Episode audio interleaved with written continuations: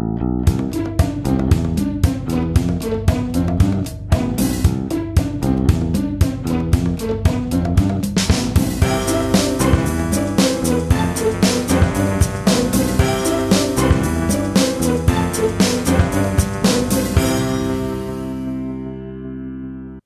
ist der 11. Februar 2021. Hier ist der Sendegarten.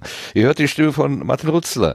Und äh, da am Montag Rosenmontag ist, ist heute Weiberfastnacht. Und deshalb sitzen wir ja alle mit roten Nasen. Nee, wir sitzen mit roten Nasen, weil es so kalt ist. Es ist nämlich Winter in Deutschland. Aber wenn ich wir sage, dann meine ich erstmal die ganze Mannschaft des Sendegartens. Und ich begrüße zunächst mal die liebe Claudia. Guten Abend, Claudia. Hallo. Ja, auch rote Nase? Äh, Heute war es tatsächlich draußen kalt und ich war sogar dort äh, in diesem draußen. Man glaubt es kaum. Uh, ähm, also wir mutig. hatten hier tatsächlich mal so, weiß ich gar nicht, minus vier, minus fünf Grad und es hat ein bisschen geschneit. Also das ist für Wien ja schon auch nahezu äh, ungewöhnlich. Mhm. Nahezu Aber ich glaube, bei euch, bei euch ist schön. da mehr, ähm, mehr los, so wintermäßig. Ja, auf meiner, auf meiner äh, Warn-App, äh, der Nina-Warn-App wurde ich tatsächlich vor markantem Wetter gewarnt. Also es ist markant, würde ich mal sagen. Na gut, wir hören im Hintergrund schon lachen. Äh, Menschen, weitere Menschen und dann begrüße ich erstmal den lieben Sebastian. Guten Abend, Sebastian. Ja, guten Abend zusammen. Hast du auch schon markantes Wetter hm. weggeschaufelt? Ja, reichlich. Mhm. Reichlich gefrorenes Wasser, ja. Also, rote Nase Alarm. Ja, minus, minus 14, 15 war hier jetzt so die Spitze. War gestern Morgen bei uns auch. Und dann habe ich gedacht, Mensch, wenn ich jetzt mit so einem Zerstäuber so äh, äh, Wasser in die Luft puste, dann müsste das doch eigentlich wie Schnee runterfallen. Ich gedacht, meine eigene Schneekanone zu machen. Aber äh, das reichte dann doch nicht. Dann habe ich jetzt hm. diesen Zerstäuber in den Kühlschrank gestellt, damit das Wasser vorgekühlt ist. Und jetzt ist es nicht mehr so kalt. Jetzt ist nur noch minus drei Grad. Das, das wird nicht funktionieren. Ich warte jetzt sehnsüchtig darauf, dass es wieder zweistellig minus ist. Dann probiere ich das nochmal. Ja, so eine kleine Schneekanone für zu Hause, wer hat das schon? Ist doch super. Ansonsten, ansonsten müssen wir die Jungs von MinCorrect fragen, wie man das richtig macht mit dieser Schneekanone. Ach, die Stickstoffkomiker, die kriegen ja alles kalt. Nein, das, das, das ist ja einfach. Nee. Der Chat behauptet heißes Wasser nehmen. Äh, ja, da gibt's so tolle Bilder, wenn man das so über dem Kopf so ausschüttet, dass es dann so wie so eine stehende Wolke gibt oder so. Aber das muss man wahrscheinlich auch richtig machen, sonst badet man eher da drin und das ist vielleicht noch nicht so angenehm. Okay. Na gut, Kurz. aber wir können ja mal weiterfragen oder be weiter begrüßen. Wir begrüßen noch den lieben Lars. Guten Abend, Lars. Ja, einen schönen, markanten guten Abend. schönen, markanten guten Abend. Ja, an dich habe ich ja vorhin gedacht, als ich mir so eine Anmoderation mir überlegt hatte. Ähm, es ist ja einiges los, ne? Äh, am äh, Mars-Machtmobil sozusagen. Die NASA kommt diese Woche mit dem Rover Perseverance äh, auf dem roten Planeten an. In der China-Lander Tianwen 1 ist äh, am Mars angekommen, gestern oder heute oder so. Und sogar die Vereinigten Arabischen Emirate haben es geschafft, einen Orbiter mit dem schönen Namen Hope in äh, den äh, in, in einen Mars-Orbit einzuschwenken. Das finde ich äh, richtig, da ist richtig was los. Und wir, ja. wir reden über Schnee. Erstaunlich. Ja, da haben wir ja auch mehr von hier. Mehr als vom Mars. Das stimmt. Ich habe wenig Marsgestein hier rumliegen. Warum ja, es nur? Es ist schnell weggeschaufelt, das bisschen, was da ist. kommt immer der große Staubsauger und sorgt das weg. Nee, aber schon toll, finde ich. Ja. Finde ich echt. Äh, äh, ver verfolgst du das mit, mit äh, Interesse? Ja, selbstverständlich. also an, den an Bord von diesem. Am, ja? An, an Bord von diesem Persevere, Persevere, Persevier, was weiß ich, wie das Ding heißt, äh, im, im NASA-Rosa, da ist auch was Europäisches, glaube ich, ne? Ein Hubschrauber? Äh, ganz ehrlich, das habe ich jetzt gerade nicht. Ich weiß, dass da dieser Hubschrauber dabei ist, aber ob der europäisch ist, ja. habe ich jetzt gerade nicht auf dem Plan. Ja, okay. Dann warum? warum? Das ist ja auch fies von mir. Okay. Nee, okay. Was wolltest du noch sagen zu dem Thema? Habe ich vergessen. Äh, äh oder ich habe dir reingequatscht, so rum. Äh, ja, äh, Mincorrect möchte einen Livestream machen zur Landung von dem Rover. Da werde ich mich mit, mit, mit Sicherheit mit anhängen zum Hören. Ah, okay. Ich habe diese Woche immer noch keinen. Oh, ich komme überhaupt nicht mehr zum Hören. Naja, Entschuldigung, Mincorrect, ich bin nicht. Wie kalt? Ich frage nur für die stehende Schneekuh über dem Rover oder so. Tja. Äh, hm. Wir bei Kachelmann mal fragen. Ja, ich gucke gerade mal bei der Wikipedia. Ich versuche die Zeit geschickt zu überbrücken, aber so. äh, zwischen minus 153 und plus 20 Grad, sagt die Wikipedia, hat die Atmosphäre. Oh. Das ist ja fast gute also, Sommertemperaturen so für Norddeutschland. Ja. ja. Hm. Geht. Okay, geht. So, und äh, neben der berühmten, ach berühmten, bekannten, ja auch berühmt, ist natürlich, ist er total, total berühmt. Neben der berühmten Sendegartenmannschaft ähm, haben wir auch noch einen Gast im Garten, auf der Gartenbank sitzen, und zwar den Sascha. Ach, den Sascha. Mein Gott, jetzt habe ich den Lars mal richtig benannt, jetzt ist der nächste dran. Ralf, ich habe dich Sascha genannt, aber das ist nicht schlimm, da ist ja auch ein A drin. Ralf ist da, Ralf Grabuschnik. Großartig. Hat sich, ja, auf schön. Unsere, hat sich auf unsere, bei dir darf ich einfach mal den Nachnamen sagen, weil er ja Teil deines Twitter-Handles ist. Also sonst verkneife ich mir das ja meistens aus Datenschutzgründen. Ähm, aber bei dir mache ich das jetzt einfach mal. Guten Abend, Ralf. Ja, hallo. Äh, hier auch äh, kein ähm, Maßstaub ähm, in München, aber auch kein Schnee. Hallo. Nee?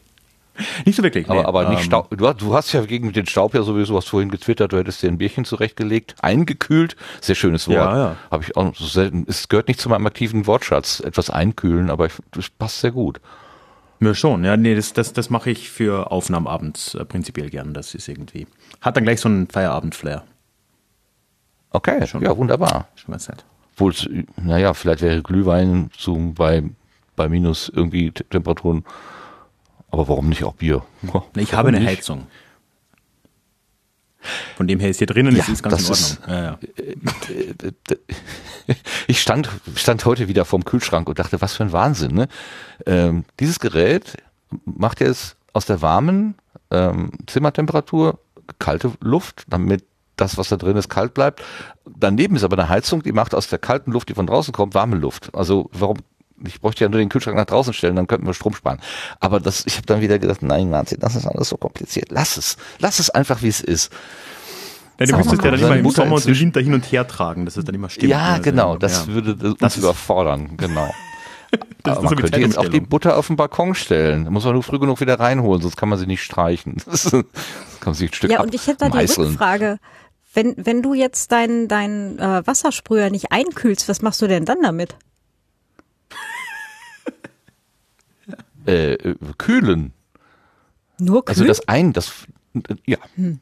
Okay. Ich, ich stelle es, also dieses Wort ein, ein, einkühlen. Wobei ich habe genau heute Morgen habe ich äh, versucht irgendwie so, äh, äh, so so eine Art Prozessplan in Anführungszeichen Prozessplänchen Prozesschenplänchen zu machen und äh, und ein, einer dieser Schritte, der, der Bearbeitungsschritte ist, dass ich äh, sozusagen ähm, eine, eine, eine, ein Thema äh, auf eine Liste von anderen Themen, äh, Themen, ein, ein Thema auf, ein, auf eine längere Liste anderer Themen äh, tue und vorzugsweise unten, ne? also das nächste Thema kriegt halt die nächste laufende Nummer.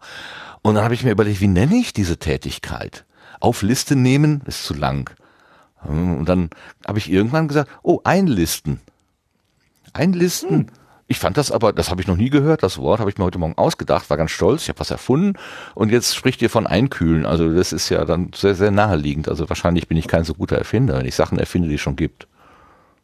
Ich hätte es auf die Liste gesetzt. Hm. Aber ich finde naja. Enlisten auch gut, auch. aber das klingt ein bisschen so im Englischen Enlist ist ja dann wieder, wenn man bei der Armee oder so anfängt. Das gibt es im Deutschen nicht, oder? Nee. Rekrutieren. So. Da wird man rekrutiert.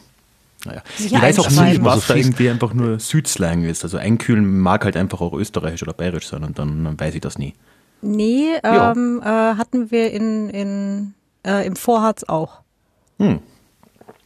Ich google mal, wo der Vorharz ist.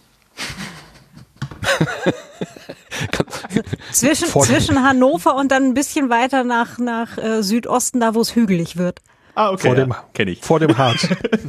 genau, so Harz, Richtung ja, Goslar rüber ja. eben. Mhm, genau. Ich frage mich, von welcher Richtung Richtung Harz. Da war ich jetzt ein bisschen überfordert. Okay, ja, so. dann weiß ich Bescheid. Ja. Norddeutsche Geografie ist nicht so ganz meins. Verstehe. Ah ja, du hast ja eher das Thema Geschichte als Geografie wenn ich das richtig jetzt so verstanden habe. Denn wir haben, das kann ich nochmal sagen, wir machen heute wieder ein Blind Date unterm Gartenbaum. Ähm, ich, ich, Ralf ist mir jedenfalls nicht be bisher bekannt. Ähm, außer den zwei Worten, die wir gerade jetzt in, in, in der Vorbereitung gewechselt haben. Und natürlich habe ich einmal kurz auf seine Webseite geguckt, damit ich überhaupt mal weiß, mit wem wir es zu tun haben. Und ich habe gesehen, er hat eine Umsatzsteuer-ID. Also muss er ja irgendwie dann äh, ein, auch offenbar ein, ein Profi-Podcaster sein. Aber das kriegen wir alles noch raus, wenn wir auf der Gartenbank sind. Ja. Bist du geizig? ich, ich, ich setze gern die Umsatzsteuer wieder ab. Das ist, äh, so. Dann geht es um die Vorsteuer. Ja, ja, Aber können wir gerne darüber reden, das lohnt sich. ich bin froh, dass ich, dass ich das Ganze unter Hobby laufen lassen kann und mit solchen Sachen wie Steuer und Vorsteuer und, und sowas nichts zu tun habe. Aber äh, das ist ja auch ein harmloses Feierabendvergnügen hier. Also zumindest, ob das harmlos. Wir hoffen, dass es harmlos ist. ähm, gut, ähm, aber gut, kann man ja sehen, ich meine, Sebastian auch hat, wird auch eine Umsatzsteuer-ID äh, haben. Ja. Wahrscheinlich unsere Autorin auch, oder? Claudia hat auch eine. Sobald sie es schafft, den Mute-Knopf äh, nochmal zu drücken. Ja, habe ich auch. Siehst du? Oder wie man in Österreich sagt, UID, was mich immer wieder fertig macht, weil ich nie weiß, wie es wo heißt. Aber ja. Wett-ID, keine Ahnung. Ja, das ist furchtbar. Doi. Bei denen, die, die, die Dinge verfassen, schreibt, äh, Dokument, äh, was ist denn? Dokumenten, Dings, was also Index. Und das heißt dann immer Doi. Da muss ich immer an diesen Fisch denken, an diesen roten mit den Flecken. Aber das ist der Koi, das ist wieder was anderes. äh, Lars, hast du auch eine Umsatzsteuer-ID? Nein, ich hatte mal eine vor Urzeiten, aber aktuell habe ich keine. Die hast du mit den Urzeitkrebsen abgegeben. Gut. Oh. Ach, bei mir hätte ich noch ja, welche gekriegt. Verdammt. Nee. Die, die habe ich Aber selbst gegessen. Doch noch. Gegrillt so auf der Steinplatte? Ja, leicht mit, hm. mit etwas Butter anschwenken und dann geht das. Mm. I see. Hm. Super. Schön in Tank sehr viele so, in Algen, in, in, in, Algen eingewickelt und kalt gegessen. Hm, ja, jam, jam, jam. Als, als kleine Rouladen. Roulettchen. Okay, wunderbar. Ja, also wir haben. Gesagt, ähm, naja. So, so, Nee, ist doch gut, Sushi, richtig. So heißt das ja, dieses kalte Fischessen. Ich hoffe, mhm. im Ips war da wenigstens eine, ein Rezept dabei. Weiß ich nicht. okay, also, ähm, ich, die Anmoderation war, äh, wir haben heute Weiberfastnacht. Äh, wir haben auch, also ich habe zumindest keine Krawatte an, das, aus diesen Gründen. Das könnte ja gefährlich sein. Ähm, und äh, Montag ist äh, Rosenmontag, aber findet natürlich alles nicht statt, weil wir ja Corona-Rosenmontag haben. Und deswegen sollte sich nicht be, äh, be, berühren, ja auch nicht, äh, wir sollen uns nicht versammeln. Ich habe gehört, in, in, in Köln gibt's das sogenannte Henneschen-Theater. Das ist, wird immer schon äh, Karneval mit Handpuppen und überhaupt mit Puppen äh, gespielt. Auch so, so, so, ähm, äh, wie heißt das denn? Karneval, Sitzungskarneval mit Puppen gemacht und die wollen jetzt wohl äh, so eine Art äh, Zug, also Karnevalszug irgendwie nachbauen mit mit Puppen, also ja Puppenwagen, also nicht da wo Babys drin liegen, sondern Karnevalspuppen. Ähm, das wird ja, das also da glaube ich, da muss man tatsächlich am Montag tatsächlich mal ins Fernsehen gucken. Das sieht, das könnte ich mir richtig witzig vorstellen. Na gut, äh, äh, vielen Dank, dass ihr mit mir dahin gegangen seid, äh, wo, wo wir gar nicht hin wollten. So, ähm, wir wollen nämlich dahin, wo wir, wo wir, äh, wo wir nach unserem Plan hin sollten, auf die neue Ernte nämlich. Da gehen wir erstmal zur neuen Ernte.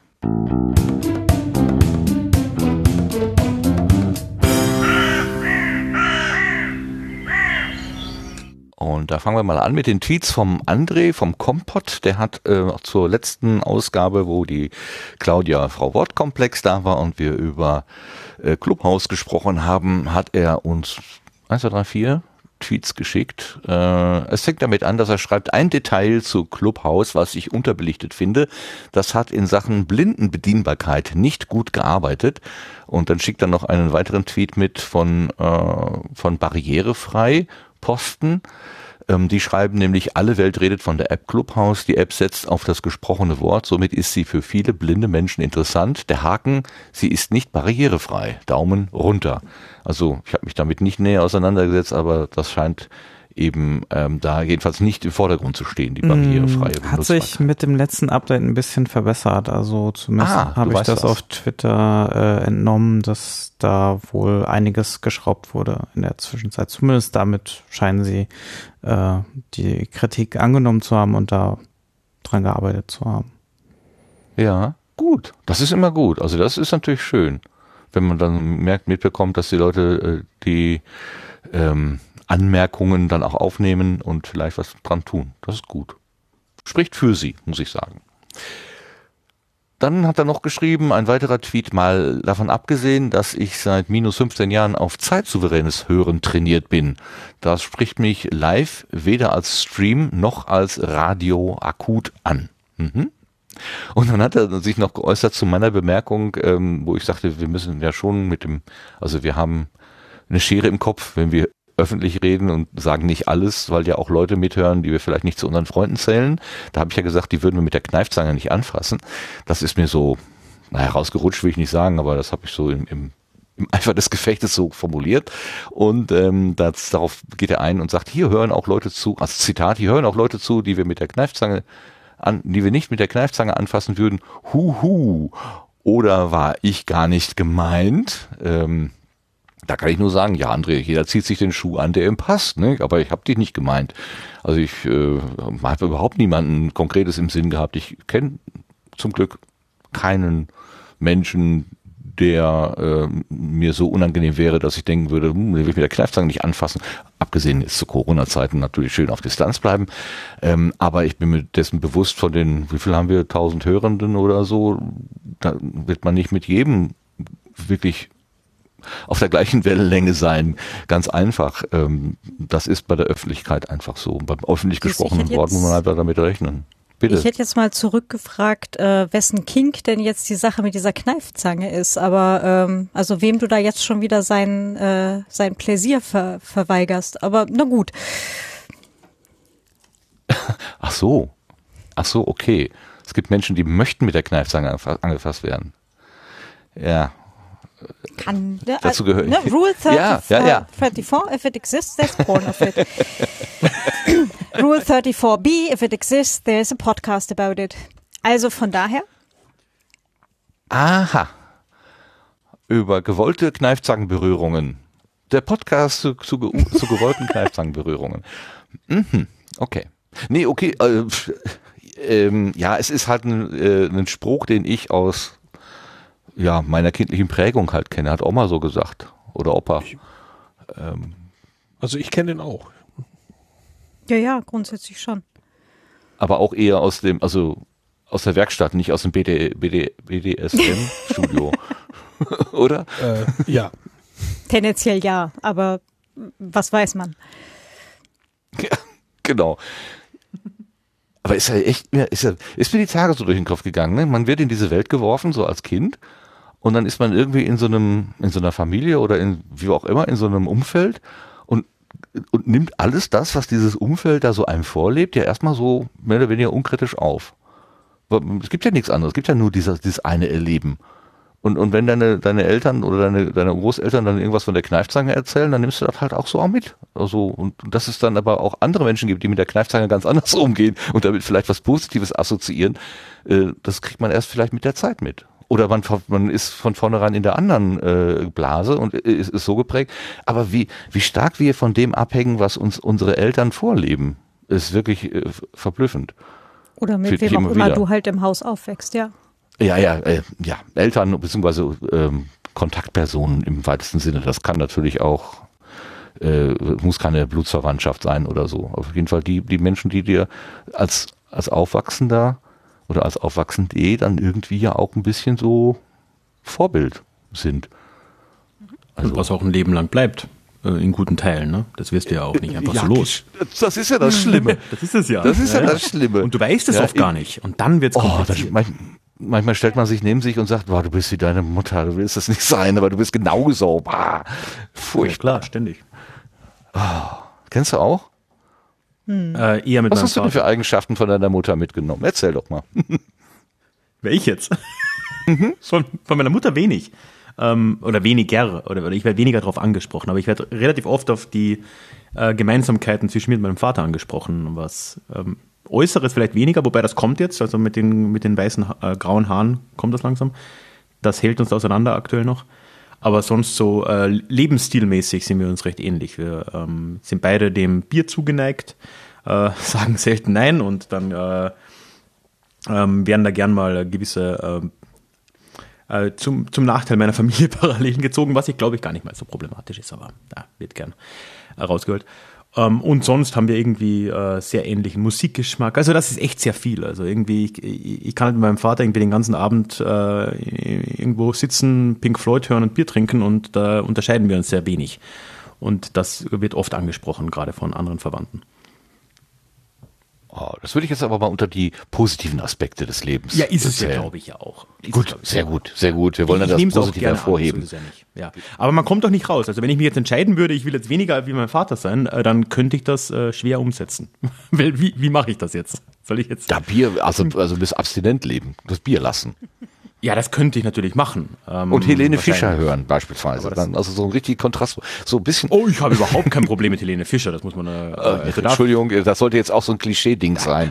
Dann was also, nehmen wir denn? Äh, was ist anders ich lebe hier in München. Also da, man lebt in München ja eigentlich nur, um einmal im Jahr atemlos auf der Wiesen zu, zu singen. Da, das ist das Leben. Ähm, also da bin ich ganz positiv eingestellt. okay. Es geht alles zusammen. Das ist so schön. Das ist sehr schön. Es ist kein Entweder-Oder, sondern ein sowohl als auch. Das ist gut. Das ist sehr gut. Sehr gut, sehr gut. Gut, wir waren aber, ich muss wieder zurück zum, äh, bitte, bitte was? Bitte wo? Äh, nee, ich wollte nur noch die zeitliche Dinge reinbringen. Es ist halt dann eher Helene Fischer einmal im Jahr und äh, Pink Floyd das restliche Jahr. Ne? Das, aber besser ist ja auch einmal nur durchgehen. klingt das so, als würde ich nur Pink Floyd hören, stimmt auch nicht. Aber ja, äh, nichts gegen Helene Fischer, lass ich nichts kommen. Aber äh, darf, stell, dir, weitermachen. Stell dir vor, du hörst nur einmal im Jahr Pink Floyd. Das wäre echt bedauerlich. Das wäre relativ bedauerlich. Da wäre ich nicht so happy drüber. Also bei mir kommt das vielleicht hin. Ich weiß noch nicht, ich, noch, ich könnte jetzt noch nicht mal Lieds von Pink Floyd nennen oder ansingen. Ach doch. Aber Möglicherweise kenne ich eins. Das, haben die das mit dieser äh, mit dem Loch in der Wand? Haben die das gemacht? Waren die das? Ja, ja, ja. Ja, genau, das mit dem We can't get no äh, What? Ja, das mit dem Loch in der Wand, genau. Genau das. Aber ich habe da mal, ich habe da mal, äh, da war ich ja noch klein, jung, unschuldig. äh, also vorgestern. So oh. Ja, vielen Dank, vielen Dank. Ähm, ähm, bei so einer Bühnenshow, dass sie mit ihren Gitarren dann da irgendwelche Wände eingehämmert haben oder so. Waren die das? Oder waren das, das noch waren, glaube ich, viele damals. Das kann ich. Äh das fand ich total abstoßend. Also das fand ja, das ich wirklich abstoßend. Das war, so ein Ding so seiner Zeit, glaube ich. Das haben irgendwie alle mal gemacht und dann auch nicht mehr, weil es vollkommen sinnlos ist. Aber ich glaube, das war einfach so eine Phase. Ja, die, schönen Instrumente so kaputt machen. Warum? Gerade hat man sie ja, noch okay. benutzt, um Musik zu machen und dann haut man sie in kleine Teile. Äh, den Sinn habe ich einfach nicht begriffen. Ich fand das einfach nur abstoßend. Andere fanden das toll. Ja. ja. Ich, ich werde nie einer von den coolen Jungs. Das hat sich erledigt. okay. Ich auch nicht. Ja, das hat auch noch andere Gründe möglicherweise, aber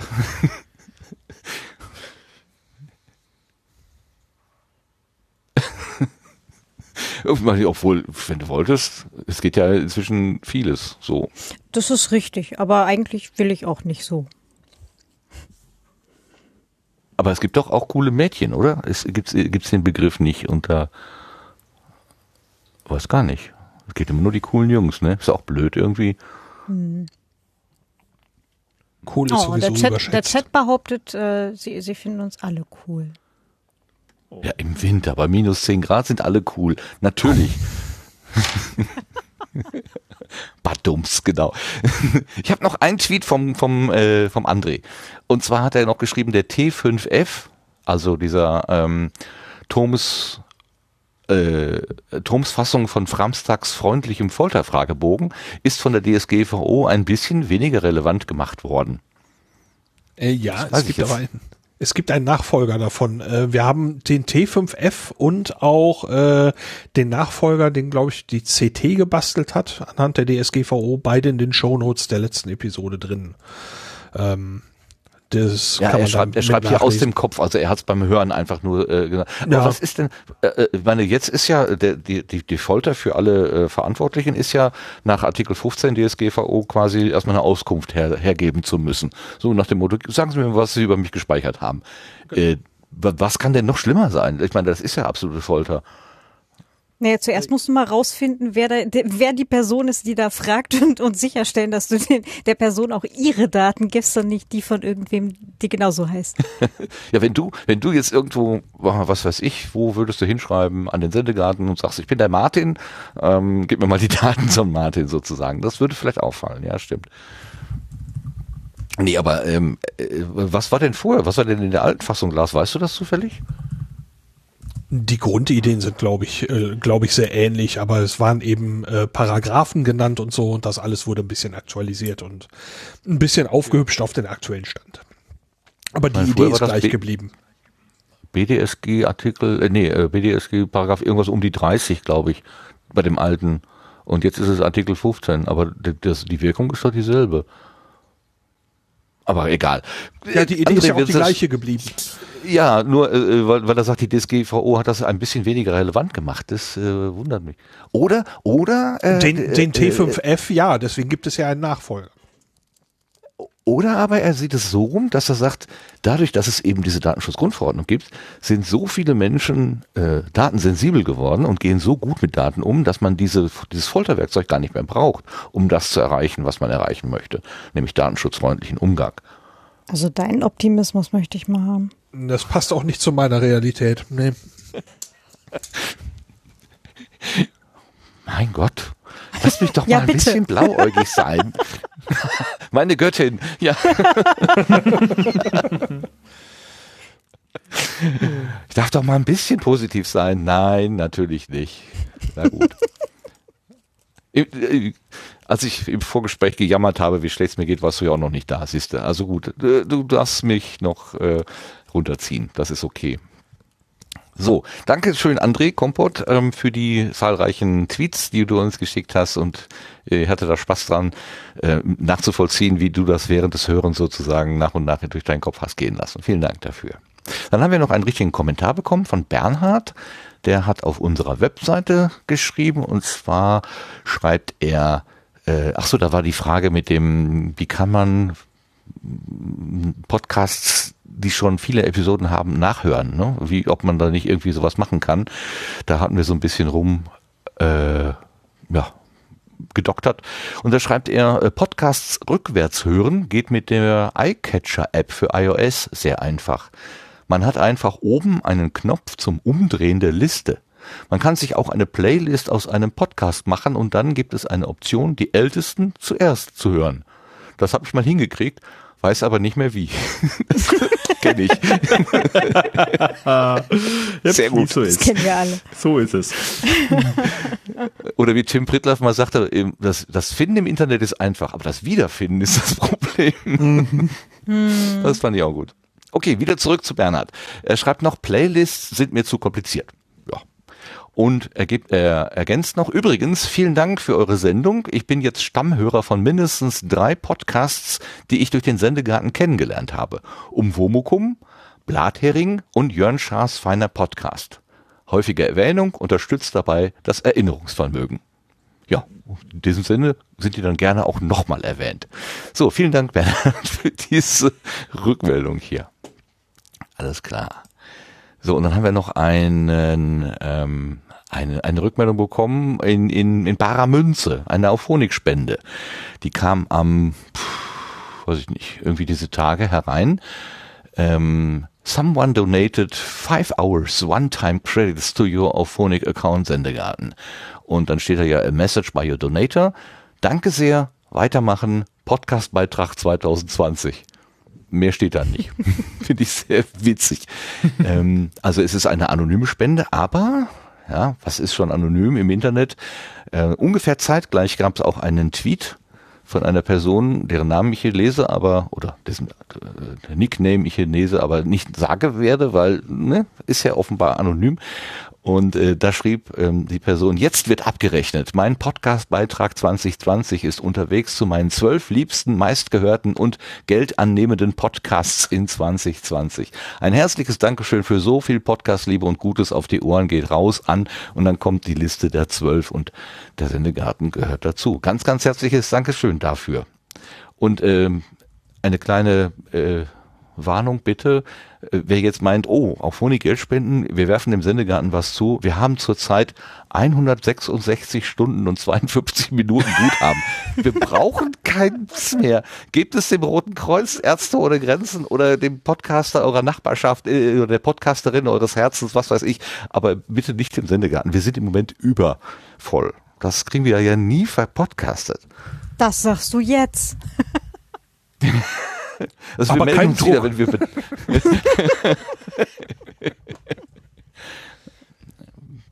wir melden uns Dankeschön. wieder, wenn wir Bedarf haben.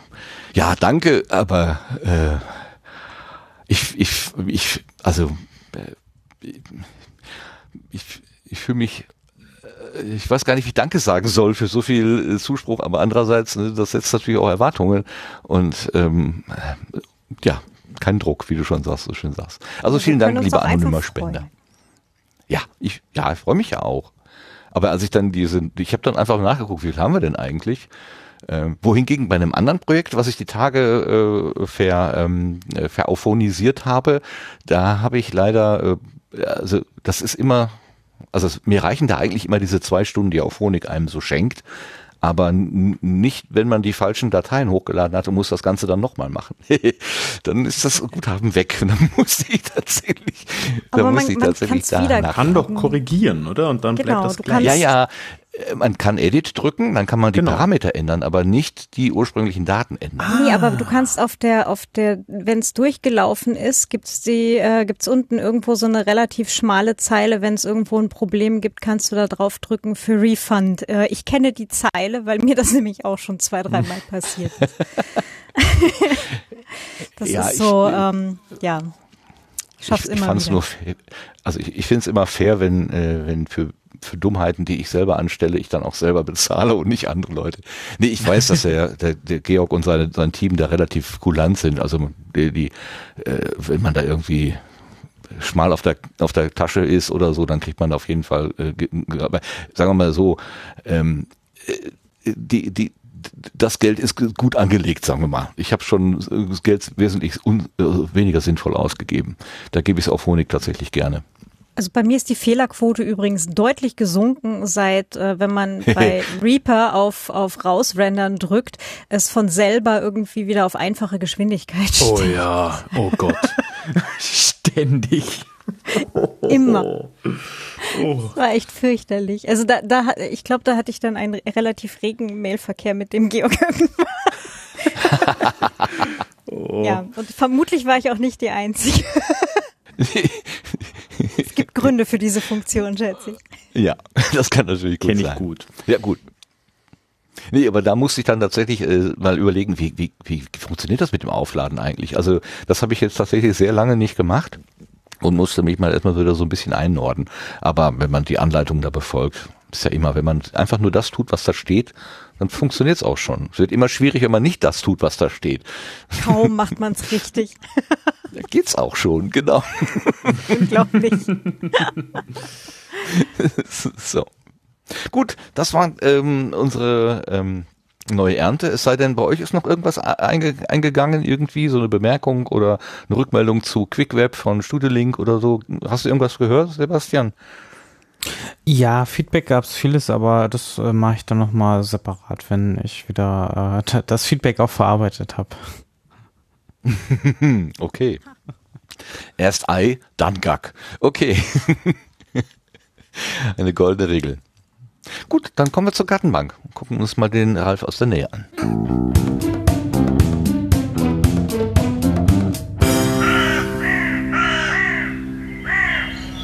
So, auf der Gartenbank sitzt Ralf, Ralf Grabuschnik, und er ist im besten Sinne ein Geschichte-Erzähler, glaube ich, rausgehört zu haben. Trifft das gut? Ja, ich, ich, ich bin mir nie so sicher. Ich finde das Wort eigentlich ein bisschen doof, also, aber ich, ich kann es auch nicht anders beschreiben. Ich rede halt über Geschichte. Ich habe das N nicht, äh, das N habe ich rausgestrichen, ne? Geschichte, ja, Erzähler. Nee, ich sag schon, ja, aber Geschichte erzähler. Achso, achso, ich bin, ich bin mir selbst nicht so ganz warm damit. Ich habe irgendwann ah. mal angefangen, weil mir irgendjemand mal vorgeschlagen hat, hey, äh, weil ich tue mir halt immer schwer, wenn Leute fragen, äh, Ralf, was bist du? Ist generell eine blöde Frage. Ja, was bist ähm, du denn? Was bist du jetzt, ne? Hm? Ähm, und dann habe ich gesagt, ja, irgendwie hat man gemeint, ja, Geschichte, Geschichtenerzähler, das passt doch. Und dann, aber ich tue mir damit auch schwer. Ich habe es irgendwie auf der Website mal eingebaut, da steht das so. Ähm, würde ich aber, glaube ich, auch nicht so ganz vorbehaltlos so sagen. Aber ich, ich mache halt Zeug mit Geschichte. Das, äh, ja. Zeug mit Geschichte, okay. Zeug mit Kannst Geschichte. du mir eine, kannst du mir als, als, als, was bist du denn, ein Historiker? Kann man das so sagen? Ja, ich bin Historiker. Hab's, Historiker. Hab's sogar Kannst du mir eine Frage, eine Frage beantworten, die ich schon ganz lange habe? Ähm, ich hoffe. Ist Kleopatra in den Himmel gekommen? Hm, ich bin kein Theologe. Ähm, davon gehe ich nicht aus, ähm, weil ich nicht weiß, ob die, äh, was auch immer für hellenistische Religion die Frau gepflegt hat, ob die einen Himmel hatten. Aber da bin ich dann mit der Mythologie auch nicht so ganz im Reinen. Äh, weiß ich nicht. Ähm, christlich war es ja nicht. Ähm, ja, ja, eben, ne? Das bringt ja, also wenn, wenn man mal diese größere Dimension so vor, sich vor Augen führt, dann bringt das ja im Prinzip das ganze gewohnte äh, Weltbild durcheinander. Also wir sind seit 2000 Jahren oder so, 2021 Jahren, kennen wir das mit Himmel und Hölle und Fegefeuer, aber davor ja, ja. gab's das halt nicht. Oder zumindest ja, ich nicht in der gerade, Form, es ist sogar noch viel kürzer. Ja, es ist, es ist sogar noch mhm. kürzer. Ich habe äh, vor kurzem mal ein echt cooles YouTube-Video gesehen, wo ich selber nicht, nicht so ganz wirklich bewandert bin, ne? auch so Religion, religionsmäßig. Da ging es um äh, das Konzept Hölle. Und das kennen mhm. wir eigentlich, das gibt es in der Bibel zwar, das wird schon irgendwie erwähnt angeblich, wieder, ne, Hörensagen bei mir. Aber äh, die ganzen Ideen, die wir davon haben, mit den, weiß nicht, wie viel sind sieben oder neun Kreise der Hölle und den ganzen, äh, das ganze Ding, das kommt alles aus dem Mittelalter. Das hat Dante niedergeschrieben, irgendwie im 14. Jahrhundert oder so. Äh, und da kommen all die Ideen her. Da kommt irgendwie die Idee des Lavas und äh, all diese, diese ganzen ähm, Vorstellungen, die wir so haben. Das ist alles gar nicht so lang her, wenn man irgendwie mal so ein bisschen einen weiteren Blick auf die Vergangenheit. Äh, äh, ja, alles nur, weil die da Zahnarztbehandlungen ohne Narkose gemacht haben. Da kam man auf die Idee, äh, Leute in die neunte Höhle zu verschieben. Das ist das Grundübel. Da sind wir uns einig.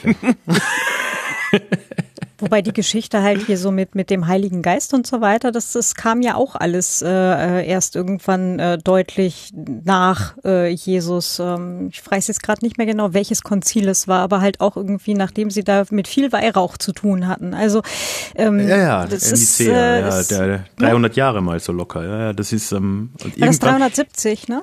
Nicea äh, war nach 370 rum, oder äh, nicht? Nicea war 325, äh, 370 war Konstantinopel, 378, ah, glaube ich. Aber hm, hm, hm. ich bin so gut mit Jahreszahlen, aber nicht immer. Aber die haben sich auch keinen Gefallen getan, die Christen damit. Diese Dreifaltigkeit ist unfassbar blöd. Die kann man nicht erklären, die macht überhaupt keinen Sinn. Und es ist irgendwie, da haben sie sich echt ein bisschen ein Eigentor geschossen. Ja, in the long run. Damals äh, war das, glaube ich, wahrscheinlich ähm, genau das, was sie halt brauchten, um, um ihr sehr, sehr zusammengestoppeltes Weltbild irgendwie hinzukriegen, weil du hast ja Texte aus, weiß ich nicht, wie vielen Kulturkreisen, die da zusammengeworfen worden sind und mhm. ähm, die äh, alle für sich zwar total Sinn ergeben hätten in ihrem jeweiligen ähm, Kontext, aber ähm, eben alles zusammen eben nicht mehr. Und da brauchten ja. sie halt irgendeine Erklärung für und dass das jetzt dann in the long run nicht die beste Idee war, dazu sagen, naja, dann nehmen wir halt irgendwie ein Wesen, das eben dreifaltig ist und, und äh, zeitgleich Mensch und Zeit, also ganz Mensch und ganz Gott ist, ist, ähm, ist dann halt irgendwie schwierig. Ist ja, stimmt schon. Nein, da ist auch die Zeit dann irgendwie schnell erklärt, ne? wenn man sagt, so 325, da ja, sind halt die Römer reingekommen und dann musste man irgendwie schauen, dass man da zur Staatskirche wird. Ja, ähm, alles sehr kompliziert, aber ja, ähm, ich finde es immer lustig, wenn dann kommt ja nicht oft vor, die meisten Theologen innen, ähm, ja, katholisch eher Theologen, ähm, die äh, weichen ja aus, wenn man äh, dann fragt, was, wie das jetzt genau funktioniert, weil, weil die haben das schon so oft versucht zu erklären, wie die Dreifaltigkeit läuft. Und das ist halt so, ja, der Heilige Geist, der ist schon auch Gott, aber er ist halt auch nicht nur ein Drittel von Gott, er ist schon ganz Gott, aber die anderen sind auch Gott. Also das ist wirklich äh, furchtbar. Ähm, naja. Ja, der wird halt immer dann losgeschickt, wenn du halt irgendwas brauchst, das äh, irgendwie kommuniziert mit Menschen, ähm, äh, wo es dann halt äh, äh, ne, darum geht, dass, dass die irgendwie was zu wissen haben müssen. Und, ähm, und Gott selber, der bleibt, ist halt der Teil, der, der einfach nicht greifbar, begreifbar und halt einfach im Himmel ist. Und dann hast du halt noch Jesus, der war ja schon mal da. Ja. Also. Hm. Und kommt vielleicht wieder.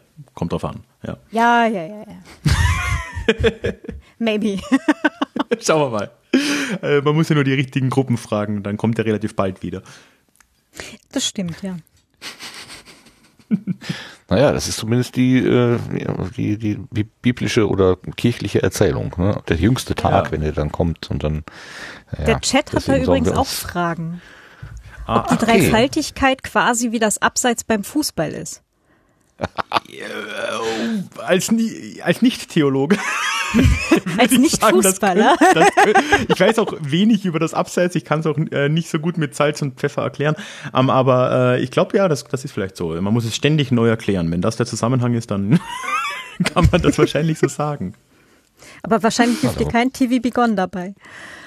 Naja. Man kann mal fragen. Also ohne Videobeweis hat das, äh, das mit, mit, das mit, wird das mit der Dreifaltigkeit auch nichts funktionieren. Wobei, das weiß sogar ich als Nicht-Fußball-Fan, dass ja die Leute mit dem Videobeweis gar nicht so happy waren, oder? Nee. Das wären, das die, wären die Katholiken auch nicht. Aber war das nicht ein Eschbach-Buch hier, das Jesus-Video zum Thema äh, Videobeweis von, na egal. Äh, ja, Ach, das, das gab's auch schon. Hm. Guck mal. Ende 90. Hören Sie den Sendegarten, wo alte Gedanken wieder aufgewärmt werden. Super. Ja. Marshmallows? Sagten Sie Marshmallows? row, row, row your boat. Egal. Ich, die Tabletten waren gut, also wirklich. Ich bin, bin ein bisschen neidisch. Möchte die haben. Aber was, was, was hatte ich denn, was hatte ich denn bitte was? Rede, sprich. Nee, ich habe gerade im Chat gesehen, dass Lars das reingepackt hat mit dem Jesus-Video. Das sagt mir jetzt doch auch was. Aber nee, Entschuldigung, äh, bitte, Martin. Das Buch war übrigens besser als die Verfilmung. Oh ja. Aber lassen wir das Thema von Literaturverfilmung vielleicht kurz zur Seite. Sonst werden wir hier vor morgen nicht fertig. Im Roman geht es um ein Skelett, das bei einer archäologischen Ausgrabung gefunden wird und, oh, und 2000 Jahre alt ist. Aha, okay. Nur für alle, die da genauso wenig Ahnung von haben wie ich, dass man wenigstens mal so ein bisschen weiß, dass man ein bisschen Fleisch an die Knochen kriegt. So spät schon. Entschuldigung. oh, oh, Rippchen? Oh. Also wenn man Jesus nur lange genug kocht, dann fällt das so richtig. Nee, okay. Also ich war jetzt gerade noch bei, jeder von uns hat äh, statistisch wie viele Moleküle von Cleopatra eingeatmet?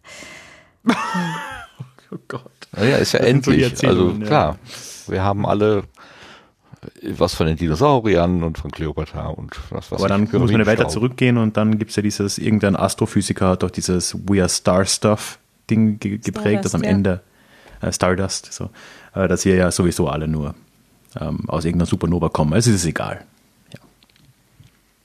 Ja, wobei der Mittelteil halt, ne, mit äh, wir sind alle irgendwo ein Teil Dinosaurier, würde zumindest Teile der Politik erklären, aber nun gut.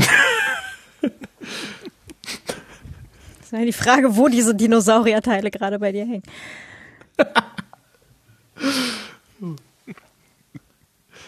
Töre. So.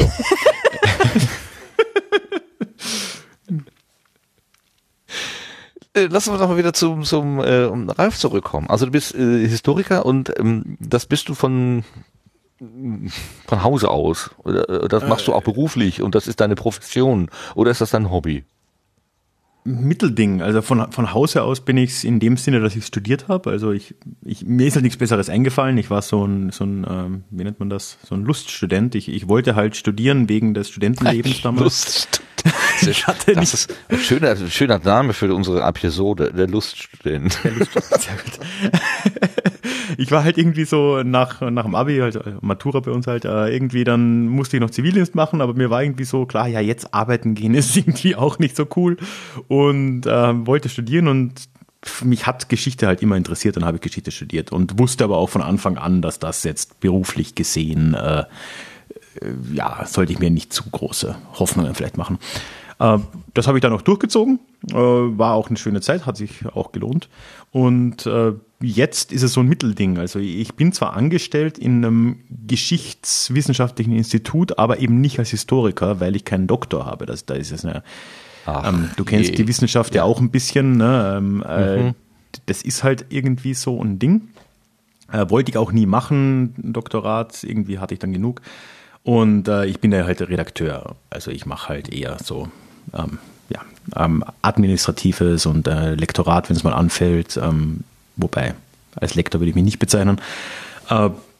Aber ja, zumindest irgendwo in der, in der Gegend so. Und ansonsten mache ich Geschichte eben in meiner Freizeit. Ich habe ähm, den großen Luxus, dass ich mit meinem Teilzeitjob da im Institut eigentlich gerade so über die Runden komme.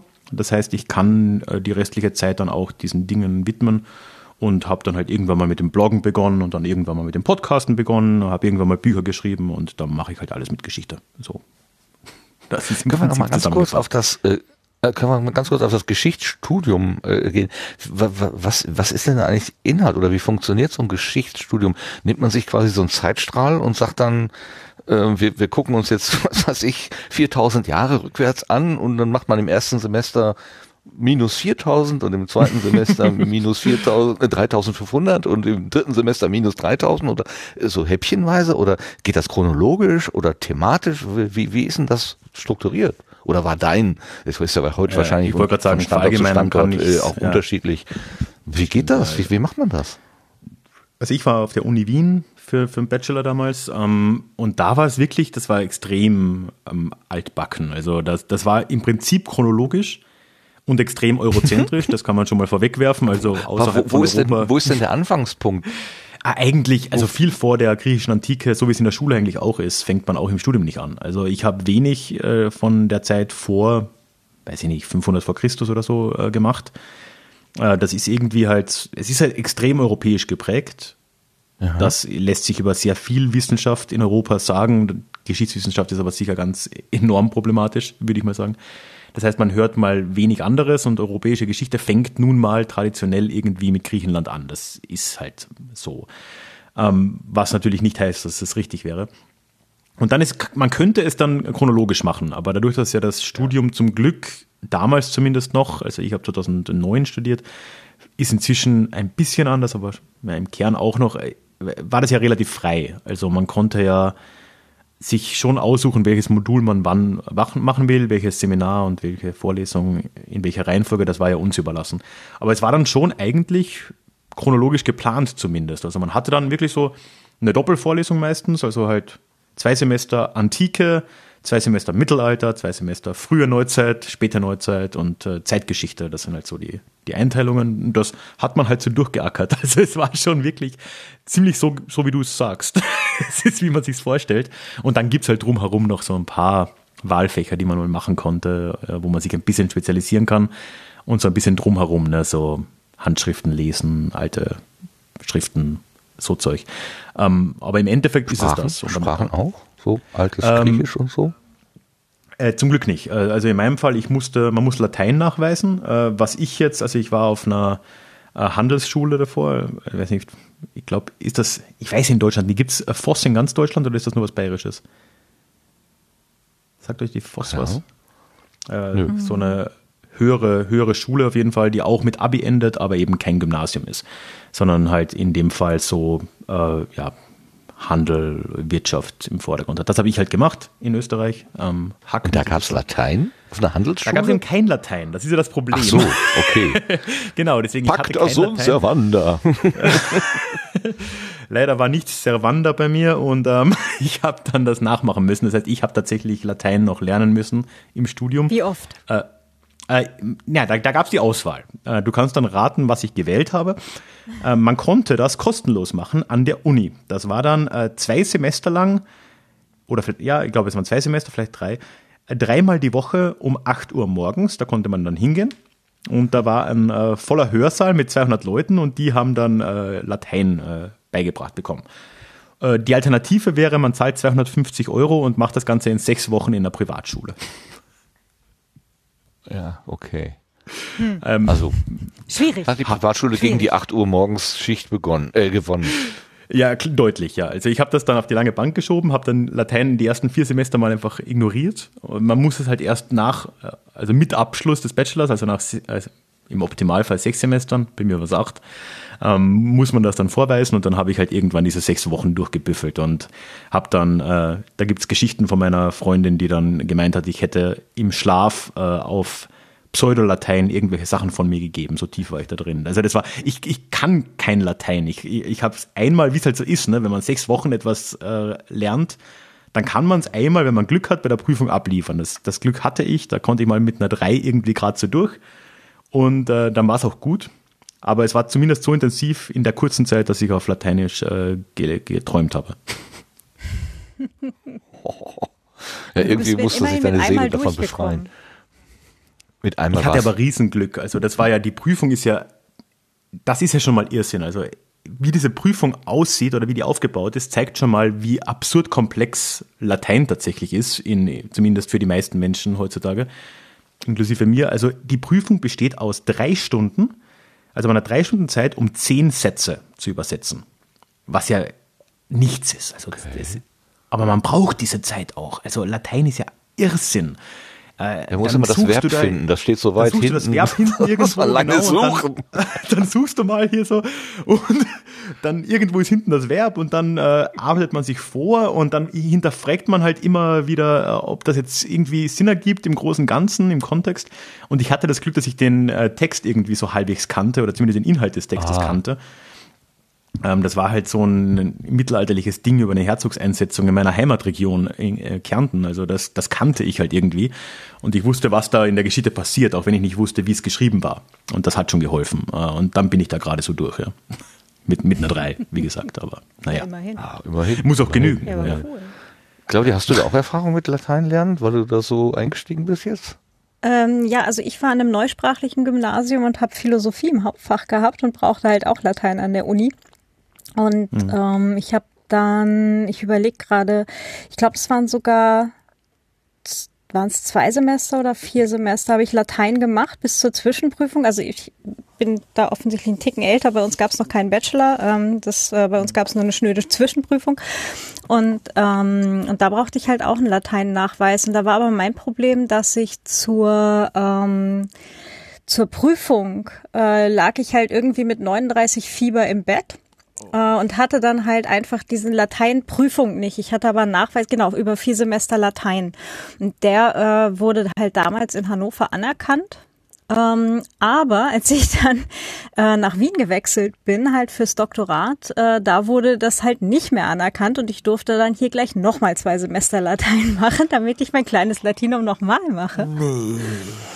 Ähm, oh Gott. Genau, deswegen ähm, habe ich jetzt quasi zweimal mein kleines Latinum gemacht, wobei ich äh, auch sagen muss, ich hatte da auch tatsächlich äh, zumindest ein bisschen Spaß dran. Also äh, es hatte so ein bisschen detektivische Arbeit äh, mit dem Übersetzen von von. Ähm, das finde ich ja auch. Also ich finde es ein bisschen so Kreuzworträtselmäßig eigentlich. Also irgendwie man, ja, man, ja, ja. man löst so das eine Wort hier und dann vielleicht schafft man den ganzen Satz und dann ist das aber wieder so ein Hinweis auf den nächsten und es ist sehr ähnlich zu einem Kreuzworträtsel irgendwie so im, im Kopf.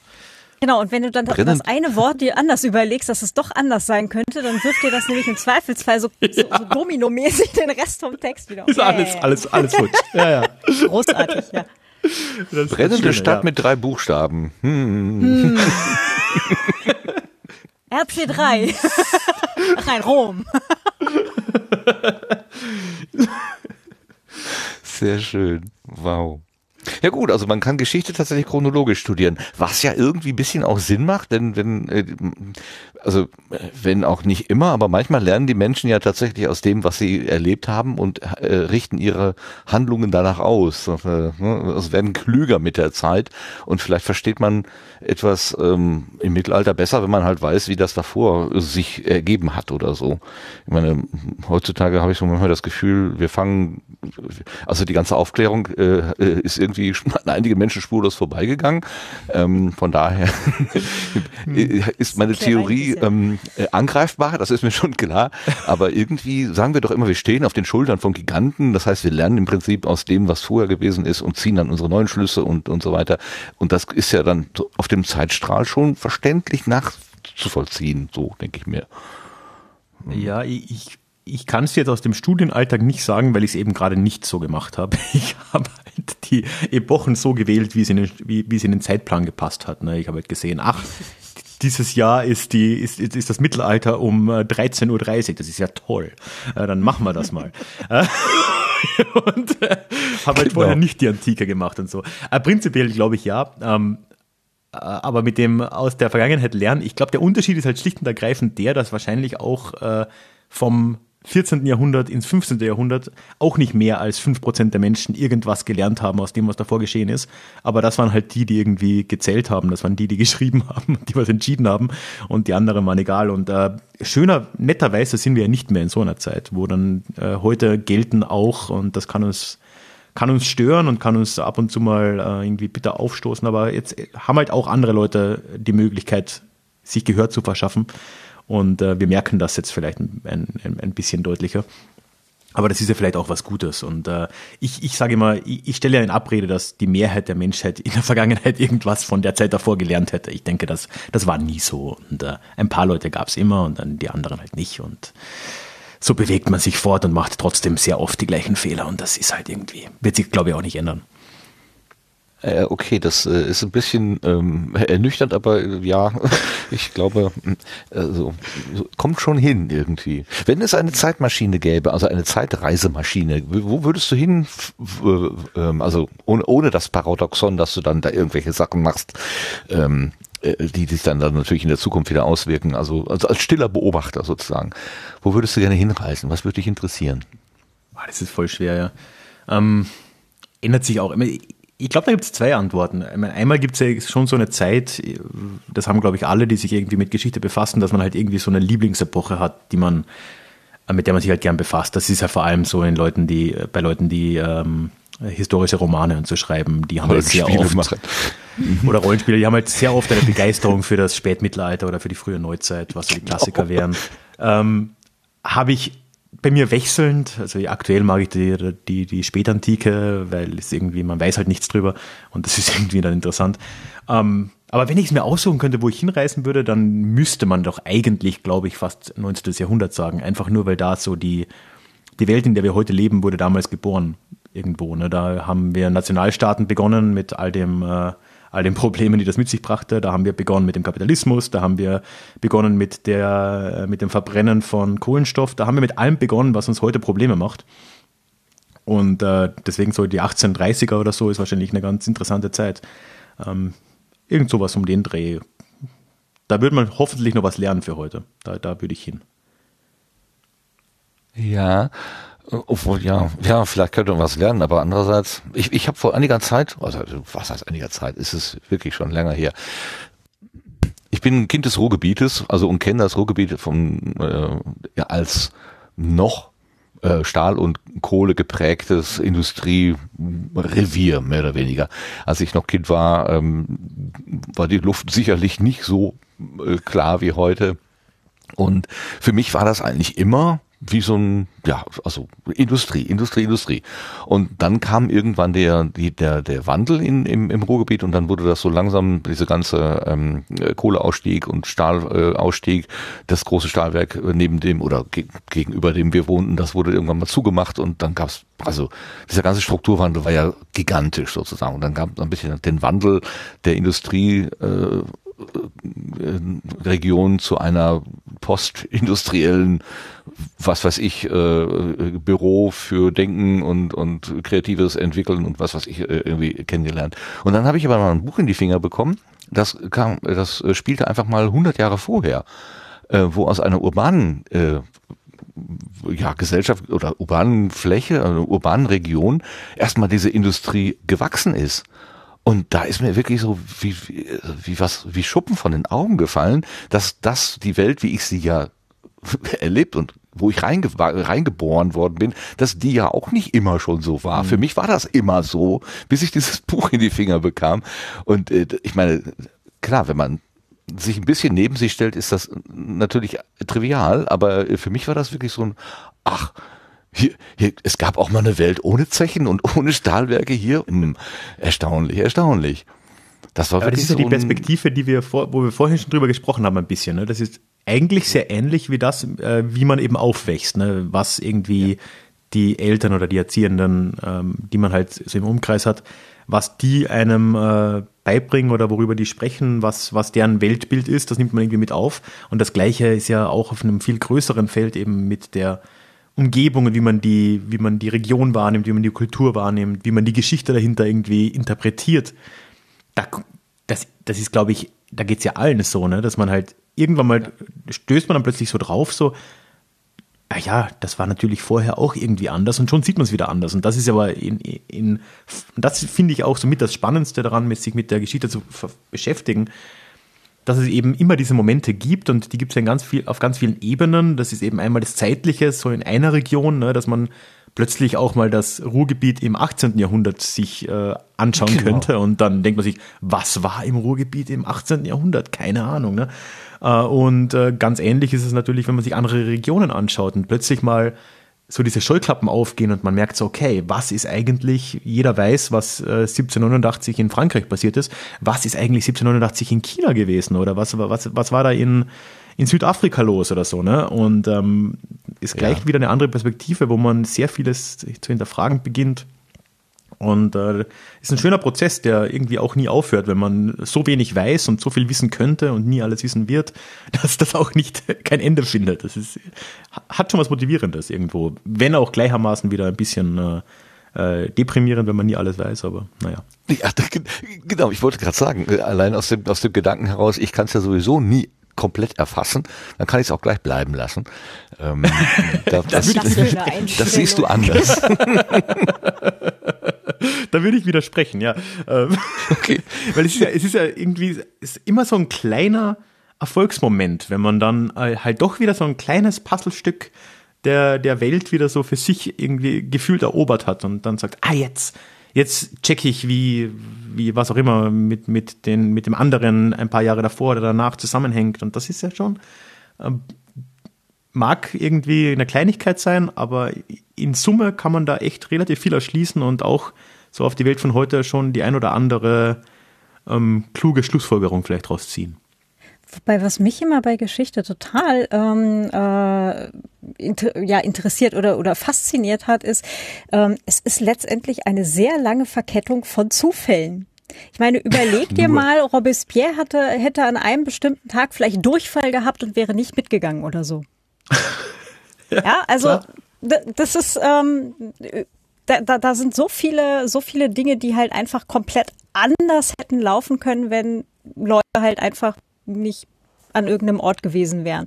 Und die Wahrscheinlichkeit, dass sie äh, wirklich aus Plan und wirklich äh, mit, mit, äh, äh, mit, mit Ziel im Kopf und so weiter halt einfach äh, zu jedem Zeitpunkt auf ihrem Weg äh, an jedem Punkt waren halt, ne, das, ähm, also so viele Zufälle. Es ist einfach alles, ja, sehr abhängig davon, wie, wann, wo Leute irgendwie zusammenkommen und sich austauschen.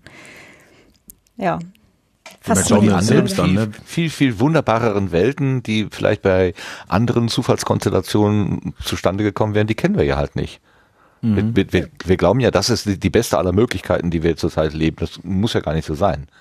Ja, ich finde es halt faszinierend, dass es immer so dargestellt wird, als wäre das alles irgendwie total planvoll verlaufen und das musste sich ja logisch aus dem ergeben und jenes, das hat sich logisch aus jenem ergeben. Das ist so alles so ein, Nee.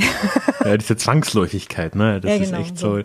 Nee. Ja, das, ja, da gibt es auf Deutsch keinen richtigen Begriff dafür, ne? Aber diese, diese Power of Hindsight, ne? Wie, wie, wie übersetzt man das? Keine Ahnung, ne? Aber dass wir halt natürlich heute im, im Blick zurück kann man alles analytisch sich anschauen und sagt dann so, ja klar, das musste ja so sein. Aber dann schauen wir uns mal selbst an, ne? wie wir durch die Welt gehen, wie viel von dem, was wir tun und wie viel der Begegnungen, die wir haben und wie viel von, von dem, was vielleicht irgendwann mal äh, hängen bleibt oder was man, man, sich mal merken wird über uns, weiß ich ja nicht, wie viel davon war geplant und hat mhm. irgendwie einer Struktur gefolgt, die wir uns vorher selbst überlegt haben. Das ist ja eine Minderheit, eine verschwindende äh, kleine Minderheit der, der Zeit. Das ist so ein bisschen, als würdest du sagen, der Dompfaff hat sich absichtlich den Schnabel in dieser Form wachsen lassen, äh, weil er dadurch einen äh, Vorteil hatte. Ja, es gibt aber, glaube ich, genug äh, Leute, die das genauso verstehen. ja, ja, leider. Das ist halt so ein, äh, nee. Evolution aber, ist sehr missverstanden, kommt mir vor. Ja, ja genau, aber in, in, der, in die gleiche Kerbe schlägt, schlägt das Ganze mit, mit dem Geschichtsverständnis ja letztendlich auch.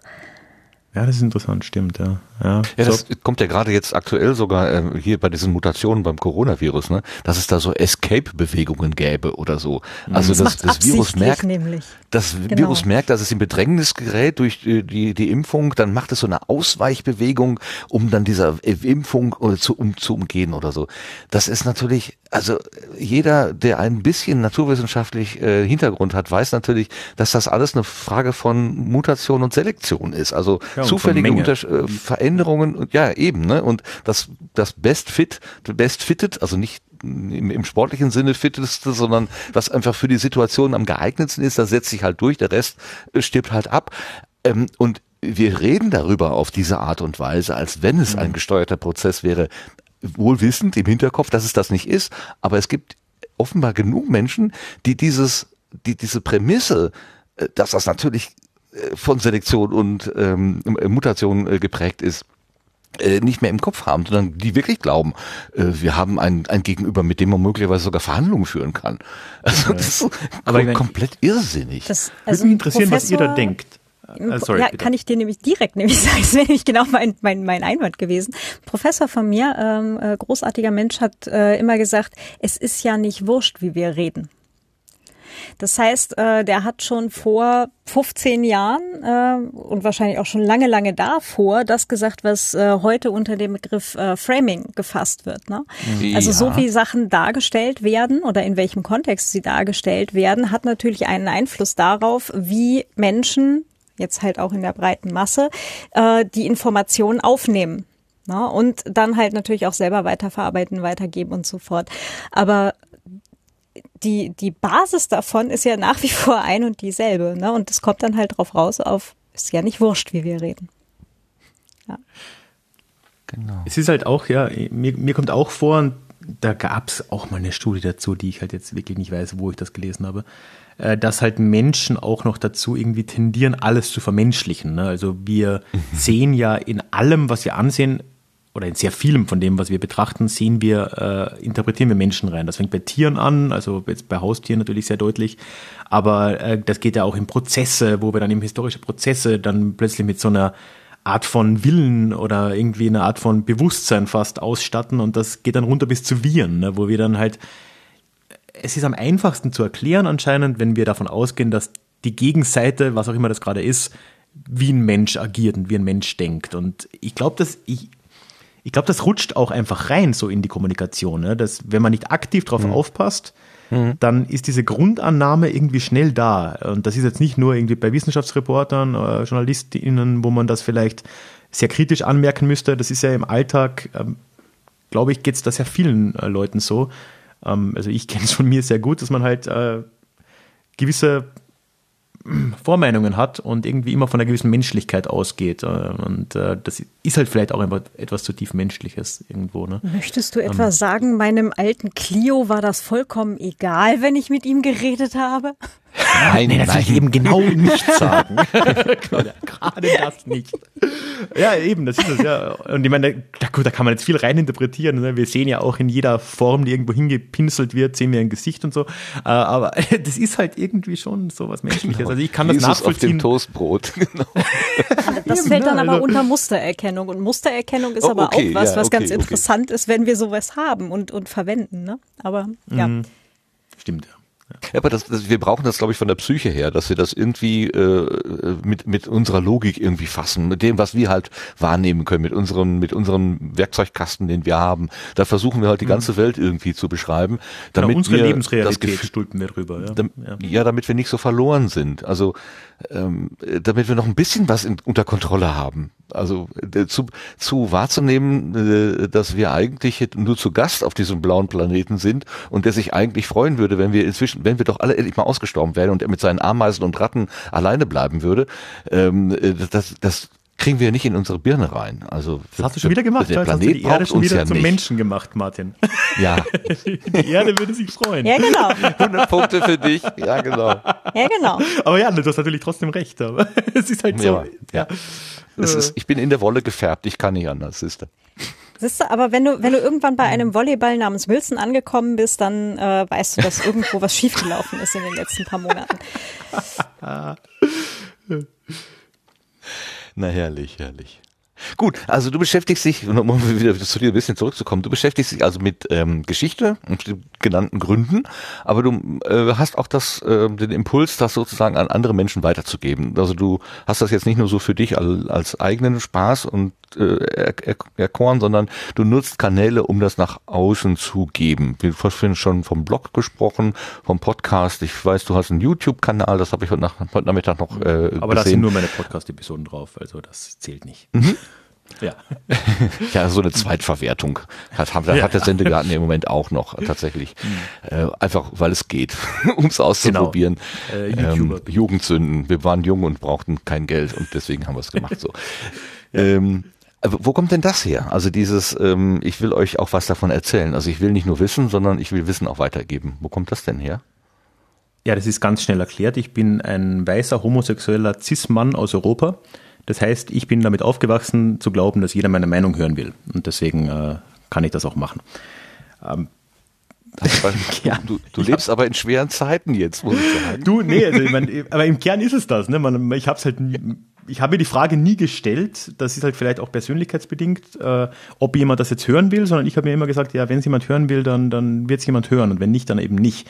Und deswegen habe ich es gemacht, weil ich irgendwie dann ich weiß nicht, ich bin irgendwie jetzt nicht jemand, der gern Sachen einfach nur für sich selber macht. Äh, das hat jetzt nicht unbedingt eine Gewinnerzielungsabsicht oder irgend sowas dahinter. Also mein, mein Haupthobby zum Beispiel ist Musik machen, aber auch da bin ich halt so, dass ich gern dann Musik teile und äh, das jetzt nicht im stillen Kämmerchen mache und halt schon gern live auftrete und so. Ne? Und ähm, das gleiche ist es dann auch bei den geschichtlichen Themen, dass es mir mehr Freude oder, oder eigentlich mehr so, so eine Sinnerfüllung eigentlich gibt, wenn ich das äh, mit Leuten teile und da auch irgendwie eine, eine Antwort bekomme oder eine Reaktion bekomme und ähm, ja, halt sich Leute irgendwie damit befassen. Ne? Das, das gibt mir halt dann schon was und deswegen habe ich das auch relativ früh begonnen. Also äh, ein anderer Teilgrund war natürlich dann schon auch noch, dass ich eben gesagt habe, okay, ich habe jetzt diese schöne Situation, dass ich 20 Stunden die Woche, wenn man jetzt von der 40-Stunden-Woche ausgeht,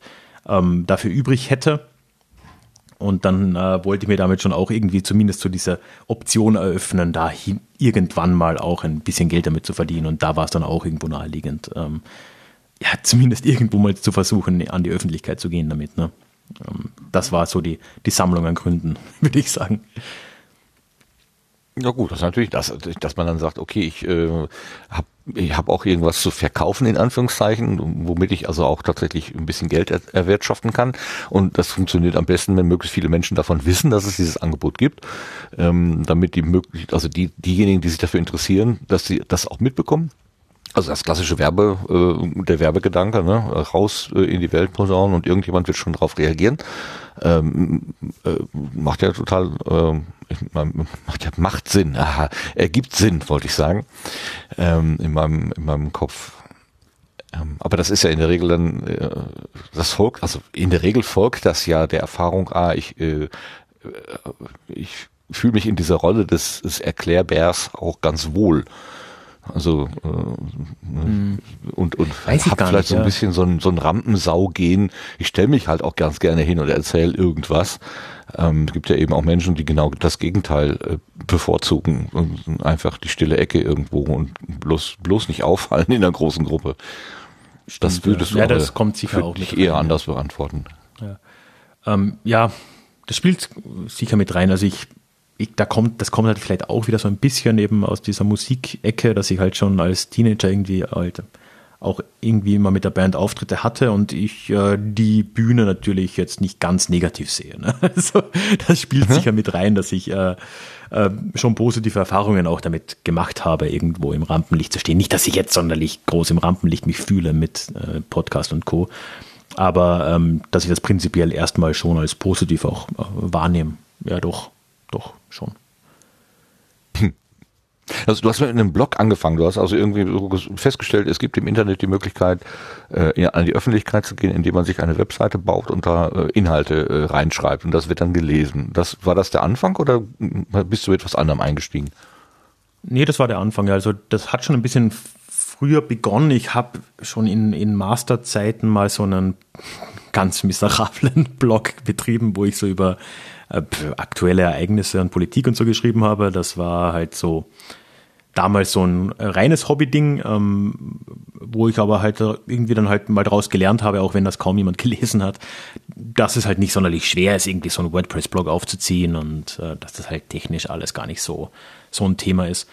Und ähm, zu dem Zeitpunkt, als sich das mit dem Job eben so ergeben hat, das war jetzt ähm, 2017, Anfang 2017, ähm, dass, dass ich plötzlich Zeit hatte, bin ich da irgendwie drauf zurückgefallen und habe gesagt, ja, dann mache ich halt äh, wieder einen Blog und mache das halt diesmal in den in dem Bereich, wo ich halt längerfristig äh, mehr machen will, was halt eben Geschichte war.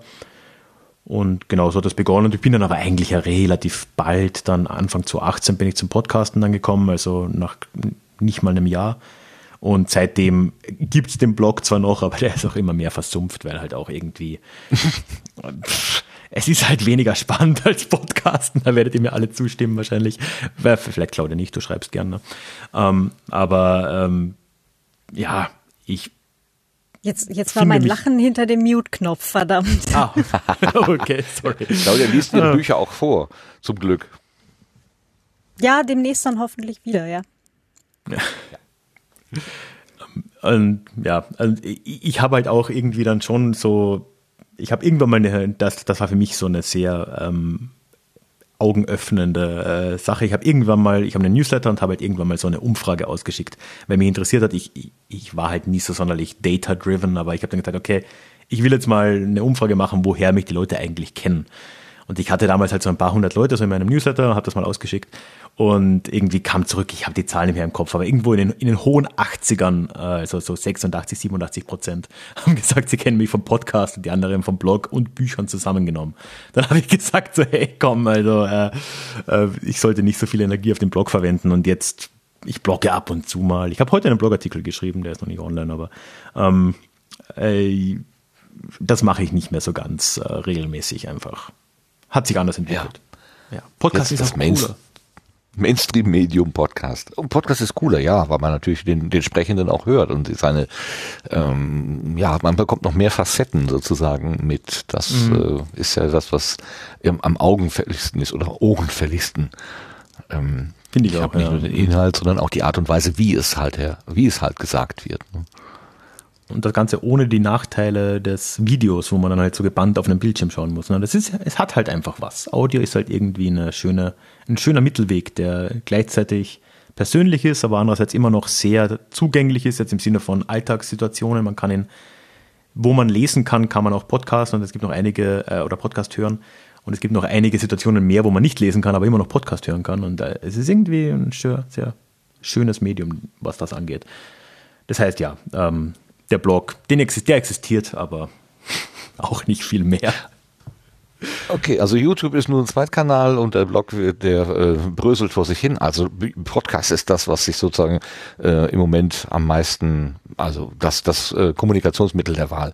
Das angefangen hat das um, um 2018 herum. Hast du so deine ersten Episoden ähm, gemacht? Also vor drei Jahren ähm, etwa? Tatsächlich war, ich überlege gerade, warte, heute ist Donnerstag der 11. Wenn das hier rauskommt, wird es wahrscheinlich bald äh, Valentinstag sein. Dann habe ich genau Dreijähriges. Am Valentinstag 2018 kam eine erste Folge raus. Die Frauenhelden. Podcast Liebe. Genau, da habe ich über, über Giacomo Casanova gesprochen. Oh. Wie passend. Natürlich. ähm, ja, ja, ja. Ist, ein, ist eine gute Lebensgeschichte, kann man mal erzählen. Hat mit äh, Valentinstag oder gar irgendwie Frauengeschichte überhaupt nichts zu tun. Es ist ein, äh, naja, aber ja, also ja, ich habe jetzt eigentlich ziemlich genau Dreijähriges. Jetzt, wo ich hier mit euch sitze, feiere ich mein dreijähriges Podcast-Jubiläum. Ja, alle guten Dinge sind drei. Dann herzlichen Glückwunsch dazu. Kleine Anmerkung, ich habe heute Nachmittag da auf deinem, äh, also ich habe dein ähm, das Podcast-Angebot bei FIT gesucht mhm. und äh, bin dann auf deine, deine Webseite gekommen und äh, habe dann irgendwie auch, wie, ja, wie, wie bin ich denn drauf gekommen? Ich wollte wissen, was am Anfang so war. Und dann bin ich auch tatsächlich auf diese äh, Valentins-Episode gestoßen mit dem Untertitel Frauenhelden. Und lustigerweise zum Thema Framing habe ich sofort an heldenhafte Frauen gedacht. Ich habe nicht an, ah. an, Männer gedacht. Also ich, ich, war wirklich, der redet jetzt über Frauen. Boah, wie, wie modern ist das denn? Vor drei Jahren schon. so Bis ich dann gemerkt habe, ach nee. Das ist auch so eine Schwachstelle, mit der ich mich wirklich rumplage, weil ich halt irgendwann so in diesen drei Jahren dann doch begonnen habe, konsequent isch zu gendern äh, was ich am Anfang noch viel zu schlecht gemacht habe. Deswegen ist es echt irgendwie ja, immer ein das, bisschen das unangenehm. haben wir doch, glaube ich, alle. Ja, aber mhm. ähm, inklusive die mir. Lernkurve. Aber auch dann gerade mit so einem Thema dann irgendwie reinzustarten, war dann halt im Nachhinein irgendwie, obwohl ich eigentlich glaube, für einen Podcast-Neuling war das eine schon okaye erste Folge. Aber ähm, ja, im Nachhinein schaut man dann doch nicht ganz so gern drauf zurück, aus solchen Aspekten raus. Ja, aber ähm, also ich finde, oder in, in, in meiner Wahrnehmung ähm, haben Podcast-HörerInnen durchaus ein, ein äh, halt auch Freude daran zu sehen oder zu hören, wie sich die Podcastenden halt auch weiterentwickeln und wie sich das Format mhm. weiterentwickelt. Also das, ne, wenn, wenn ich jetzt äh, ähm, ähm, ja also ich überlege jetzt gerade so alle Podcasts, die ich äh, so höre, ähm, jetzt halt auch vielleicht von, von AutorenkollegInnen, äh, wo ich mich dann immer freue, wenn ich mir denke, so, ah, gucke, äh, wieder einen Schritt weiter, ne? Oder ah, das hat sie jetzt dieses, äh, jetzt ist sie aber da irgendwie wieder ein, äh, wieder weitergegangen oder oder hat sich von dem und dem entfernt und so weiter. Also ich, ich finde das schon ganz toll, das dann halt auch zu beobachten, dass da halt auch wirklich lebende Menschen dahinter sind. Ja, das glaube ich ja auch. Ja. Also ich meine, ist halt so diese diese Eigensicht und Fremdsicht-Sache, ne? Also so ähm, ich schätze genau das auch an anderen PodcasterInnen, dass ich da halt so eine Entwicklung, gerade wenn man ja anfängt, irgendwie einen neuen Podcast zu hören und dann, was wir jetzt wieder als Thema hatten, ne, dann äh, ohne technische Lösung unter Umständen von vorne versucht, das zu hören, ähm, dass man das ja auf sehr engem äh, Raum dann äh, mitbekommt, wo man dann vielleicht innerhalb von einem Monat oder zwei sich 80 Folgen oder so reinhaut, dann kriegt man das halt sehr stark mit. Und das hat schon einen Reiz und das, äh, ich würde jetzt auch, ich bin auch niemand, der irgendwie zurückgehend Sachen löscht oder so. Also ich lasse Sachen schon stehen. Ab und zu, wenn mir etwas ganz peinlich ist oder wenn wir Fehler unterlaufen und ich darauf hingewiesen werde, dann, dann ändere ich mal die Shownotes und weise darauf hin oder so. Ähm, aber ja, ich glaube, ist, ist wahrscheinlich auch ein bisschen natürlich, dass man sich trotzdem dass man über gewisse Sachen stolz ist und über äh, auf andere Sachen weniger und gerade die, die weiter zurückliegen, die sind dann für mich zumindest immer ein bisschen schwerer, äh, ja, stolz drauf zu sein. Sagen wir es mal so. Also ich hatte jetzt gerade tatsächlich eine, eine, ein super interessantes Podcast-Gespräch, das ich jetzt dann irgendwie gerade noch am, am, am Schneiden bin. Ähm, also so, so viel ist ja, also ich schneide ja äh, sehr, sehr wenig und nur sehr, mit sehr viel Bedacht, aber ähm, da ähm, da kamen wir halt auch genau da drauf, dieses, ähm, was wir jetzt dann halt auch äh, viel gesehen hatten im, im ganzen politischen Bereich, so mit äh, Statuen, die dann halt in Hafenbecken geworfen werden und so weiter, mhm. wo dann halt die Erinnerung an frühere Gegebenheiten, die heute als Fehler äh, und Fehlverhalten ähm, gesehen werden, ähm, aber halt auf die Art und Weise auch aus dem äh, öffentlichen Bewusstsein bedrängt werden. Also ich sage jetzt nicht, die Dinger sollen da stehen bleiben, sondern zum Beispiel sie in ein Museum packen, aber dass man halt noch eine Erinnerung daran hat, dass da mal was schiefgelaufen ist. Mhm. Also dass, dass man halt auch eine Chance bekommt, etwas besser zu machen und nicht irgendwie in 50 Jahren mit der nächsten Generation oder über übernächsten Generation halt wieder in dieselben Fehler reinläuft. Mhm. Das das ist so eine Debatte, die mir, wo ich mir extrem schwer tue. Ne? Das ist halt so diese Cancel-Debatte eigentlich mm, ne, im Kern. Genau. Und ich tue mir da extrem schwer auch mit, weil ich das, ich kann das nachvollziehen, was du sagst. Ich kann aber halt auch gerade jetzt mit Blick, ich denke mal, die Statue in Bristol, okay, ist natürlich ein, ein Beispiel, aber das klassische Beispiel unserer Zeit sind ja sicher die Statuen und Namen und was auch immer in den Südstaaten in den USA. Ne? Hm. Ähm, und ich kann schon sehr gut nachvollziehen, dass die Leute das einfach weghaben wollen. Ne? Ähm, oder dass gerade die schwarze Bevölkerung das einfach weghaben will, weil es halt ein ewiger, ja, ein Festbetonieren von, äh, von der Zeit ist, die halt für die gesamte Gesellschaft, aber natürlich vor allem für die Community eine sehr äh, prägende im negativen Sinn war, was jetzt also die heutige Sicht angeht. Ähm, und Fraglos. ich kann das nachvollziehen. Ne? Und ja. Ja, und deswegen fällt es mir, ich kann halt beiden Seiten dieses Arguments irgendwie was abgewinnen, weil ich ja auch gerade, mein, als Historiker zu sagen, die Vergangenheit zu vergessen ist eine gute Sache, äh, ist schwierig, kann ich, da stehe ich auch nicht dahinter. Ähm, aber ich kann es nachvollziehen, dass viele Leute das wollen, ähm, deswegen, zumindest in der Öffentlichkeit. Deswegen der, der Vorschlag halt des Kompromisses mit ähm, schmeißt es nicht weg, sondern packt es in ein Museum und schreibt es in ja. Geschichtsbücher rein, dass da was schiefgelaufen ist. Ja, und ich, was ich auch gut finde, was immer noch zu wenig gemacht wird und was ich, wenn es gemacht wird, finde ich zu klein passiert, äh, sind Umbenennungen von Straßen, wo er hm. doch hin und wieder dann drunter so ein weißes Täfelchen rankommt, wo dann erklärt wird, dass das vorher anders hieß und warum das jetzt geändert wurde. Ich finde, das müsste man einfach noch viel größer und viel präsenter machen. Äh, das fände ich mhm. eigentlich eine sehr schöne Art, mit so Sachen umzugehen. Klassisch in Deutschland wäre eine Hindenburg natürlich aktuell, ne, wo es immer noch mhm. zu viel gibt. Ähm, aber auch in Wien, also die, die Karl-Lueger-Debatte kennst du wahrscheinlich auch gut genug. Ähm, da äh, glaube ich, dass es da viel Möglichkeit gibt. Ich, gut, okay, natürlich lesen nicht viele Leute Schilder, aber wenn die Schilder noch ein bisschen größer wären, würden es wieder ein paar mehr lesen. Äh, und ich glaube, da kann man viel machen, weil ja gerade so die Benennung von, von Plätzen und Straßen und nach äh, fragwürdigen Personen ähm, so unfassbar präsent ist und ins Museum gehen halt viele Bevölkerungskreise dann doch wieder nicht. Ne? Also, aber ja, beides, beides ja. natürlich. Ähm, ja, es ist immer die Frage, ist es ein Mahnmal oder am Ende eine Heldengedenkstätte? Für die einen ja. ist es das, für die anderen das andere. Ne?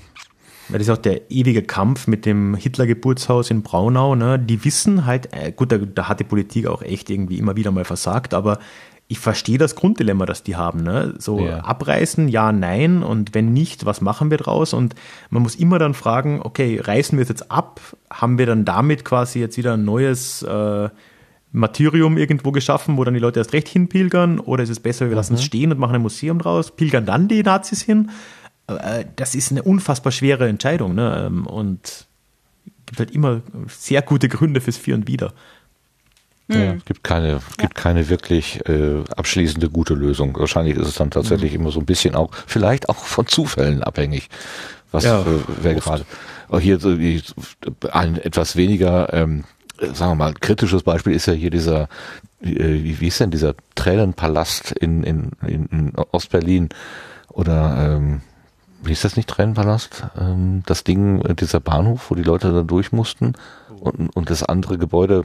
Äh, also jedenfalls Bauten aus der DDR-Zeit, die sind ja auch relativ mhm. äh, leichter Hand äh, mal eben niedergewalzt worden, wo man sich dann da durchaus auch äh, die Frage stellen kann, hätte man da nicht etwas mehr äh, Geschichtsbewusstsein auch zeigen können und sagen, ja, ähm, das lassen wir mal stehen, das wird sogar restauriert, mhm. das wird vom, äh, vom, vom Asbest befreit oder was auch immer da so drin steckt.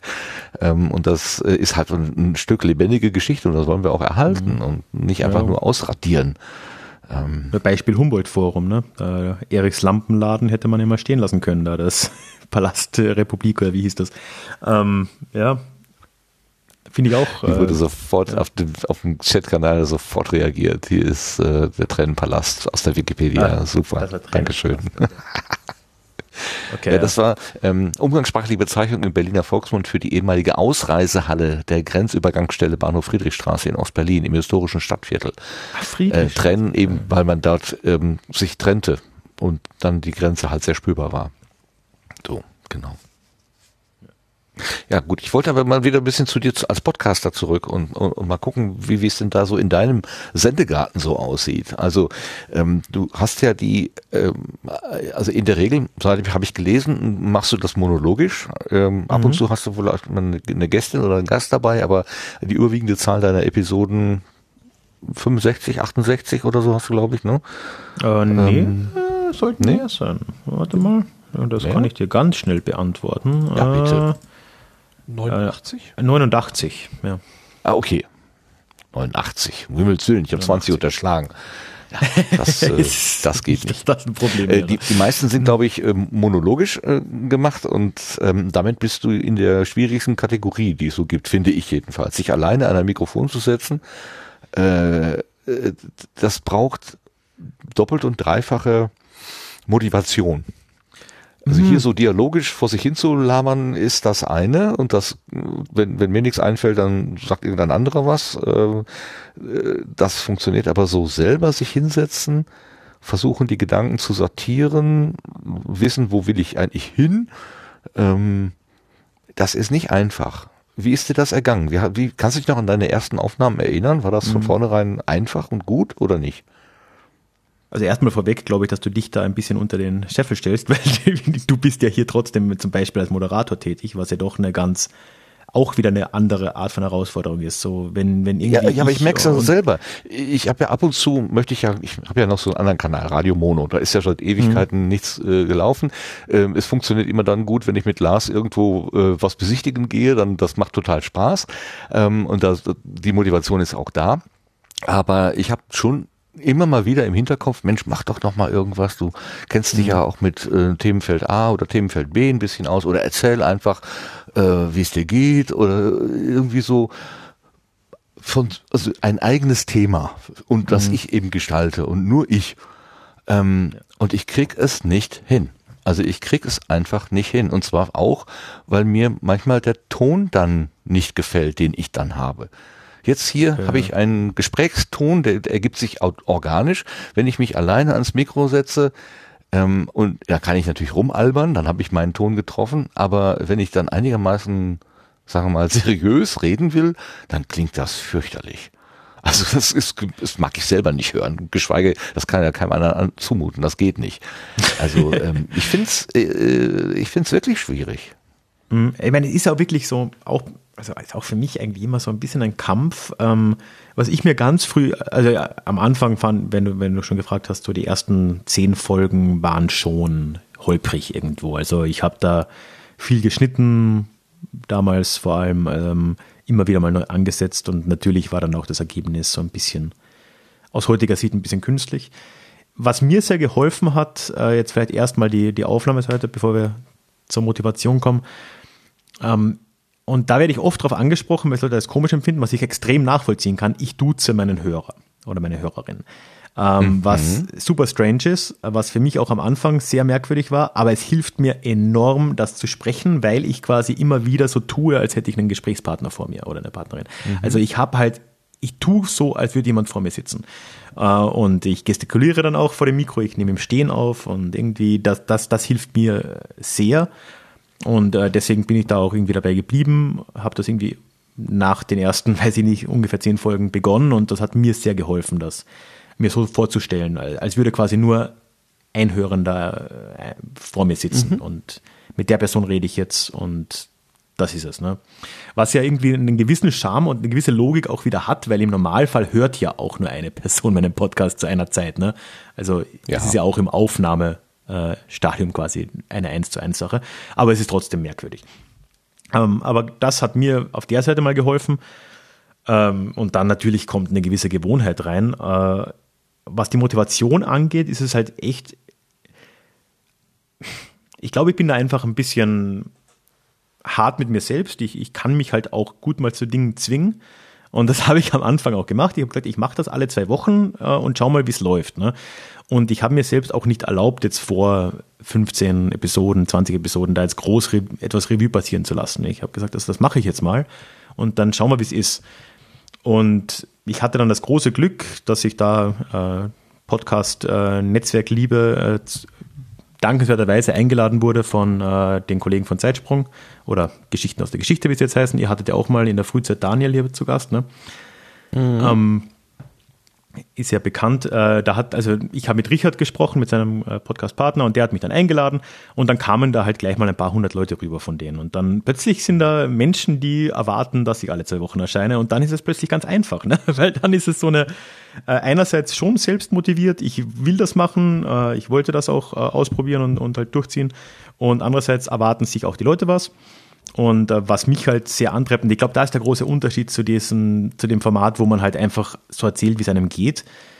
Ich hatte noch diesen Zusatztreiber, dass ich halt, wenn ich jetzt aufnehme, dann recherchiere ich auch ein Thema und dann lerne ich was und das macht mir irgendwie eine Freude und danach sage ich, okay, cool, jetzt verstehe ich das Thema X wieder besser und äh, so hatte ich dann noch dieses, diese Zusatzmotivation, dass ich halt einfach äh, irgendwie mehr dieser Puzzlestücke äh, der Geschichte in meinem Kopf damit auch zusammen äh, bekommen habe. Also, und so hat sich dann eingespielt. Und ähm, inzwischen ist es aber auch fairerweise so, dass ich vielleicht maximal hm, sind es vielleicht zwei Drittel, vielleicht sind es drei Viertel der Folgen äh, solo mache und schon jede dritte oder vierte mit Gästen. Also ganz so ist es ja auch nicht mehr.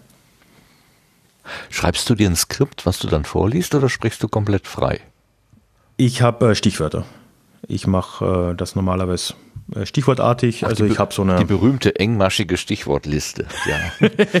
es, es, sind auch mal längere Sätze, wenn es sein muss. Ähm, äh, vor allem, was halt, ich, ich mache halt so ich weiß nicht, ob das eine Mindmap durchgeht. Ich habe normalerweise so einen äh, A4-Zettel, den ich schon beidseitig dann meistens habe, aber äh, das muss dann auch genügen. Also zwei, zwei A4-Seiten, die ich dann wirklich händisch mhm. äh, dann auch ausfülle. Das mache ich auch direkt vor der Aufnahme noch, nachdem ich die Recherche quasi am Vortag gemacht habe. Dann habe ich schon viel gelesen, viel gehört und kann das dann für mich ordnen und bringe das dann wirklich mit äh, Stift zu Papier.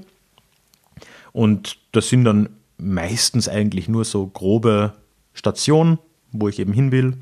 Und dann noch so ein paar Notizen, vor allem Jahreszahlen und Namen und so, die ich mir sonst nicht merken würde. Und ja, ähm, so, so Für die historische Korrektheit, genau. Ja, das ist, das, das ist immer so ein Kampf. Ähm, und ab und zu schon auch mal so ein Halbsatz oder ein Satz, wenn irgendetwas wichtig ist. Also es ist nicht nur stichwortartig, aber es ist kein Skript in dem Sinn. Also ich, ich lese nicht, ähm, obwohl ich inzwischen durch die Hörbuchaufnahmen, die ich ja doch auch schon gemacht habe, inzwischen halbwegs lesen kann, laut lesen kann, was ja auch eine Kunst ist, ähm, will ich das für den Podcast ja auch nicht. Also ich versuche das dann schon äh, frei zu machen und habe halt so einen Mindmap-artigen Plan vor mir mit hm. vielen Stichworten und dem einen oder anderen vollen Satz vielleicht. So, so die Größenordnung. So kann man sich das vorstellen zwei DIN A4 Seiten ungefähr immer, äh, das ergibt dann auch ungefähr äh, die gleiche Zeitdauer. Hast du so, ein, ja. so, ein, so, eine, so eine Ideallänge für, für dich? Ähm, hat sich so, ich habe mir das nie vorgenommen, also es hat, ich hatte da nie eine Regel. Ich, ich finde auch, da macht ihr euch ja auch zu Recht, wie ich finde, immer wieder mal drüber lustig, dass jedes Jahr eine neue Podcast-Studie kommt, die sagt 17,3 Minuten oder 12,8 Minuten sind die Optimaldauer.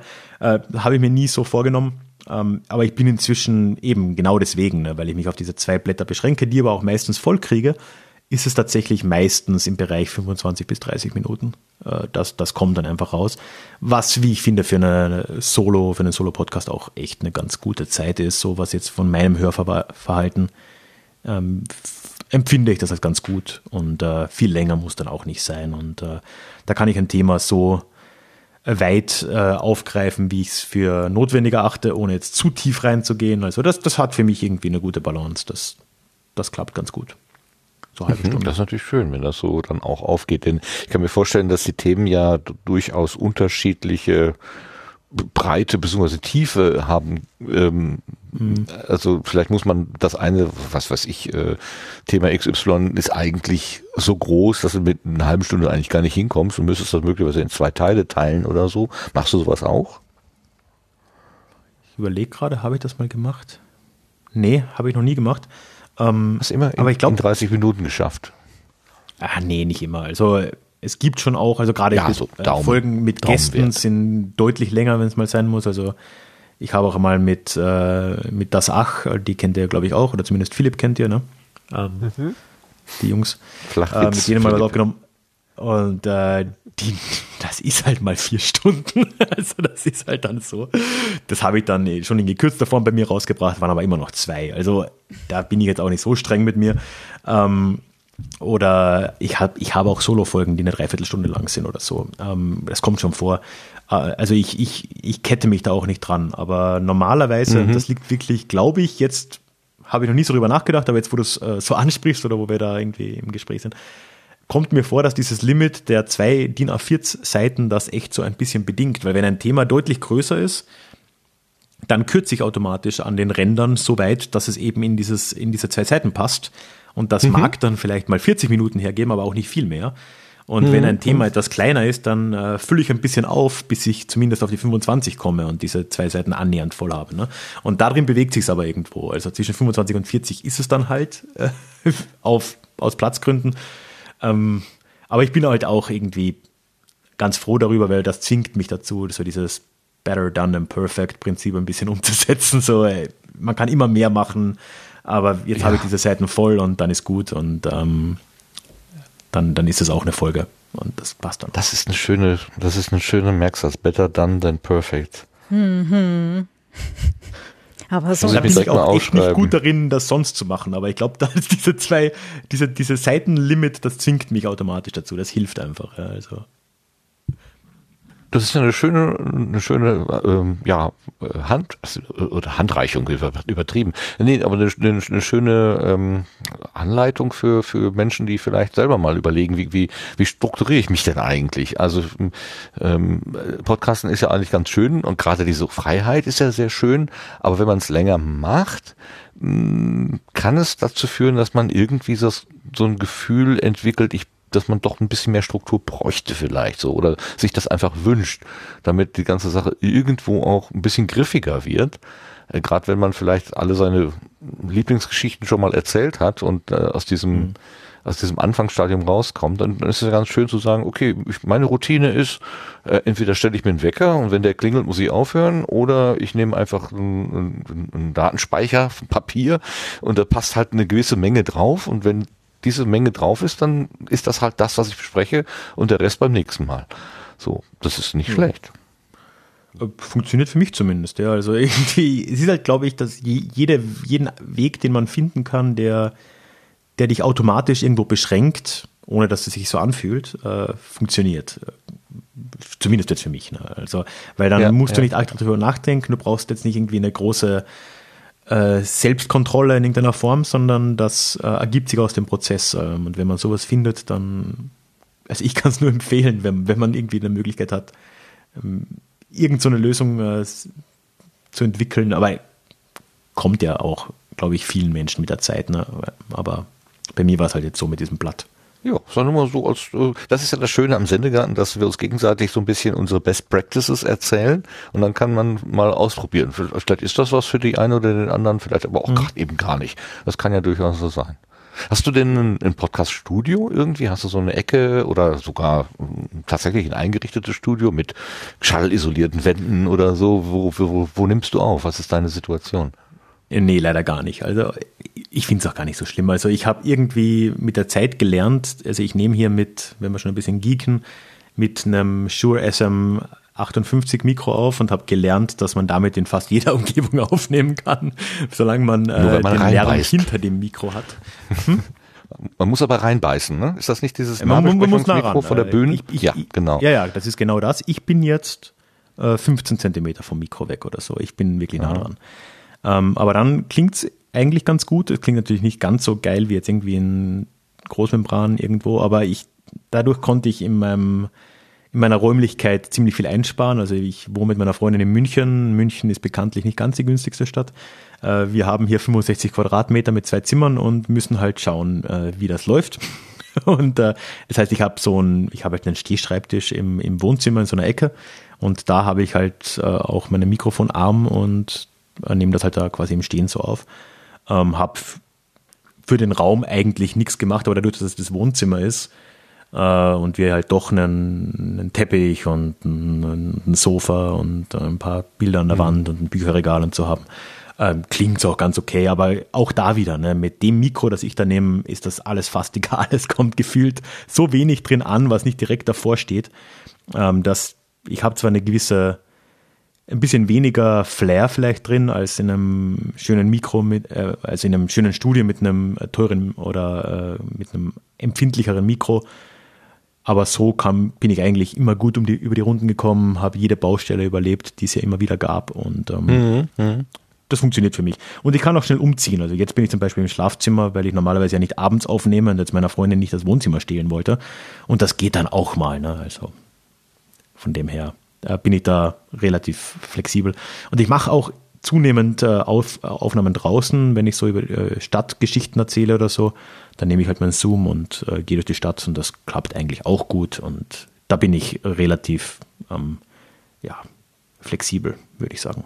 Mhm. Nimmst du denn, wenn du zu Hause aufnimmst, direkt in den Rechner rein auf oder nimmst du auch ein, äh, ein, ein, ein, ein, ein Rekorder, der dafür direkt vorgesehen ist? Also äh, nimmst du auf dem Rekorder auf oder auf dem Rechner? So, einfache Frage. äh, Rechner, ähm, eigentlich immer. Äh, ist für mich irgendwie, ich, weiß, ich weiß nicht, ich könnte ja, ne, ich habe ja meinen Zoom, äh, also ich habe ein H4, äh, klar könnte ich, aber irgendwie denke ich mir, ist ja nur ein Zusatzschritt. Äh, ich gehe jetzt einfach direkt in Reaper rein und ist auch gut. Ähm, und dazu kommt, dass ich im Wohnzimmer ja auch, also da habe ich sogar ein, so ein Focusrite, so, eine, so ein Interface, weil ich ja auch äh, eben, ich habe Musik schon erwähnt, ich bin Gitarrist, also ich nehme ja auch immer wieder mal Musik auf. Und da habe ich halt dann das Mikro immer angesteckt, habe daneben die Gitarre immer angesteckt und irgendwie damit läuft es in den Computer rein und fertig. Also ähm, ja. mache ich fast immer, außer natürlich, ich bin unterwegs, dann, dann halt mit dem Zoom. Ähm, ich habe da irgendwie schon so eine 64 Gigabyte Karte, ich könnte das eigentlich machen, aber ja, da bin ich bequem. Was ist denn deine Wunsch-DAW? Welche sitzt du da ein? Welche hast du denn da drauf auf dem Rechner? Äh, ich bin da äh, klassisch mit Reaper Ultraschall unterwegs, ähm, wie glaube ich ja sehr viele. Äh, ich finde es auch wirklich einfach großartig, was, was Ralf da gebastelt hat mit, mit Ultraschall. Es ist wirklich, und natürlich auch Sebastian, wenn ich schon die Gelegenheit habe, danke, danke, danke für Studio Link. Ähm, es funktioniert alles. Und äh, ist außerdem, finde ich, Reaper sehr sympathisch auch, was jetzt einfach äh, die, das Unternehmen dahinter angeht. Ne? Irgendwie diese Sache so, ja, 60 Dollar, kriegst du schon eine Lizenz für drei plus Jahre, äh, hast eigentlich ein voll funktionsfähiges äh, DAW, kannst dann, ich produziere Musik mit Reaper, also ich habe ja, ich habe das doppelt installiert quasi, einmal mit Ultraschall, einmal ohne. Ähm, hm. Bin ziemlich happy damit. Ich weiß, gerade wenn es um Musik geht, würde ich irgendwann vielleicht mal upgraden, aber fürs Podcasten bin ich da echt äh, sehr zufrieden. Gerade auch, was den Schnitt angeht, den Ultraschall. Es ist sehr entspannt mit diesen, mit den äh, Ripple Cuts und so weiter. Ähm, es geht einfach schnell.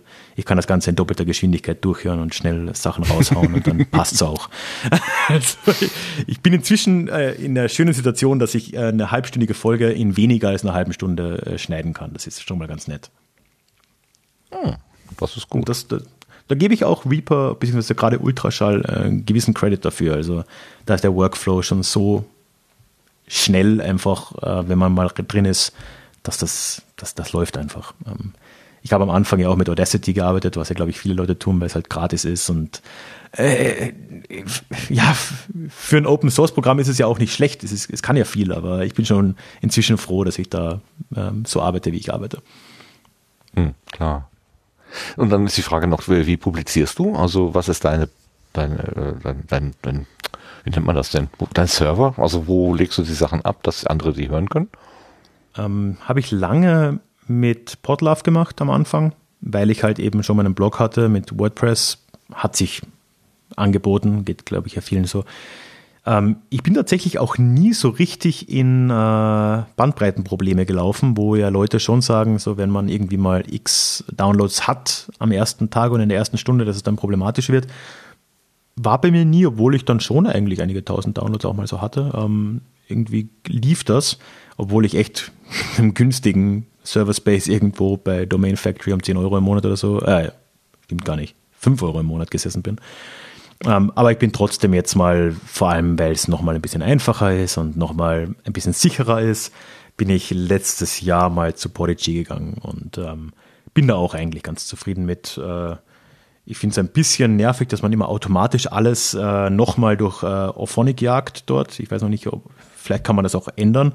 Aber äh, gerade wenn ich irgendwie Interviews mache, dann mache ich ja vorher schon so ein Multitrack-Ding auf Auphonic und dann macht aber Podigy immer nochmal ein Auphonic drüber, äh, was irgendwie ein bisschen strange ist. Aber ansonsten bin ich mit Podigy eigentlich auch ziemlich zufrieden.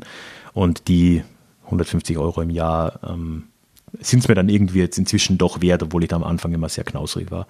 Ähm, vor allem ist es, glaube ich, es ist so ein positives Gefühl, wenn man etwas outgesourced hat. Ne? Dann kann man halt auch so sagen, hey, wenn etwas schief läuft, dann äh, muss erstens schon mal viel, viel passieren, das was schief läuft, weil die ja schon mit genug Sicherungen auf ihren Amazon-Servern und so weiter arbeiten, wo ich der Meinung bin, dass das halbwegs äh, passen sollte. Und wenn es dann mal einen behebbaren Fehler gibt, dann sind auch die verantwortlich, was irgendwie auch sehr zu, ja. was mich sehr beruhigt. Äh, da bin ich dann auch gar nicht so dagegen, sowas auszulagern. Ja, wir hatten vor kurzem oder vor einiger Zeit auf der, auf der Seite vom Sendegarten auch irgendwie mal ein Problem mit irgendeinem, ach, das war das, das war das etwas äh, strubbelige Potlove-Update. Da war irgendwas ähm, in der ersten Version nicht ganz so, wie es sein sollte, okay. und dann war alles weg. Ähm, und das war auch so ein Moment, wo ich gedacht habe, warum tue ich mir das an?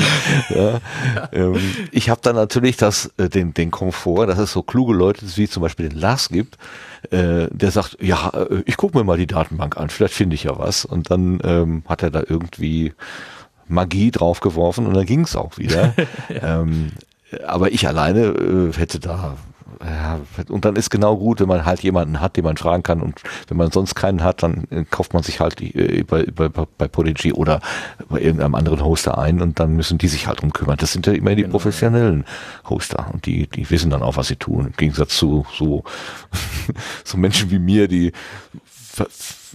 Knöpfe drücken und dann tut's was und aber warum es das jetzt tut und wo man eventuell im Fehlerfall mal nachguckt, pff, keine Ahnung. Ja, da bin ich mit dir im, im selben Boot. Mir geht's genauso. Ich, ich habe jetzt nicht gar keine Ahnung von Technik, aber ich bin auch in keiner Form irgendwie jetzt äh, versiert. Ne? Also ich kann nicht wirklich coden. Ich kann ein bisschen HTML, wenn es mal sein muss. Habe irgendwann mal von CSS gehört und dann ist aus. Ähm, also äh, ich, ja, ich irgendwann kam so der Punkt, wo ich so gesagt habe, hey, komm, äh, die, weiß ich nicht, was im Prodigy, 12 Euro im Monat, ähm, das zahle ich jetzt mal und habe eine Ruhe und, äh, und irgendwie es ist ja dann schon auch immer so ein interessantes äh, Gefühl, sobald man anfängt, etwas zu zahlen, hat man auch so eine Erwartungshaltung und ich kann dann auch dahin gehen und mit, mit gutem Gewissen sagen, jetzt, jetzt, jetzt mach das mal, jetzt korrigiert das, ich bin hier Kunde. Und das kann man natürlich bei Potlauf so nicht machen. Ne? Da muss man ins Forum und dann schaut man mal, ob jemand das kennt oder man fragt mal im Sendegate nach äh, und äh, das kann ich mir jetzt im Normalfall sparen und das mache ich jetzt auch mit der Website so. Also ich, ich habe so immer noch WordPress, aber ich bin jetzt da auch mal zu so einem Hoster gegangen äh, Raidboxes heißen die und die nehmen mir das auch ab und antworten mir in fünf Minuten im Chat, wenn ich ein Problem habe und dann sage ich auch so, okay, dann kann man auch mal Geld ausgeben. Ist ja auch okay. Super. Ja gut, in die, in die Rolle des Kunden zu gehen ist natürlich gut. Äh, bist du denn, hast du denn auch Kunden? Also wir hatten ja eingangs schon über deine Umsatzsteuer-ID so ein bisschen geflext. ähm, äh, machst du, also bekommst du in irgendeiner Weise finanziellen Rücklauf für das, was du da investierst? Ähm, ja, doch. Also jetzt nicht so extrem viel und auch nicht so mega strukturiert. Also die Umsatzsteuer-ID, um das mal kurz noch anzugehen, ähm, die, das kann äh, Claudia, glaube ich, ganz gut nachempfinden, wenn man, ich bin halt relativ viel so im Self-Publishing-Bereich mit, mit meinen Büchern unterwegs oder mit meinen Hörbüchern. Was bedeutet, dass ich äh, im Prinzip ausschließlich über Drittverkäufer wie Amazon oder halt wen auch immer verkaufe. Das heißt, ich habe halt echt überhaupt keinen Vorteil davon, nicht umsatzsteuerpflichtig zu sein, weil ich ja meinen, der Vorteil wäre, wenn ich direkt an Endkunden verkaufe, dann könnte ich ja quasi mir die 19% sparen und wäre günstiger. Ne? Das wäre ja das Hauptargument. Das fällt weg, weil ich sowieso über Amazon laufe und die müssen das verlangen. Und deswegen habe ich das irgendwann mal gesagt, hey, ich gehe jetzt freiwillig in die Umsatzsteuerpflicht, weil dann kann ich mir zumindest, wenn ich mir ein neues Mikro kaufe, die 19% zurückholen. Und deswegen mhm. bin ich umsatzsteuerpflichtig. Also ich bin in keinem Umsatzbereich, wo ich sein müsste. Aber ich äh, habe offensichtlich genug Umsatz, dass das Finanzamt äh, sich nicht aufregt und mir das wieder wegnehmen will. Also ist auch was. Ähm, Schon mal ein guter Anfang auf jeden Fall. ja, zumindest ist, ist, es das, genau. Und es ist wirklich ein schönes Gefühl, ne, wenn man halt gerade so irgendwie neues Mikro, 100 Euro, ja, 100 Euro ist so eine Sache, aber 80 Euro ist besser, ne. es ist schon irgendwie. Oder natürlich auch so Sachen wie jetzt ein Podigy oder Rateboxes oder was auch immer, ne. Also ich spare halt überall 19 Prozent und ich verliere einnahmenseitig nichts dadurch, weil ich eh nichts direkt verkaufe. Also, ähm, ist das äh, eigentlich ganz, ganz angenehm.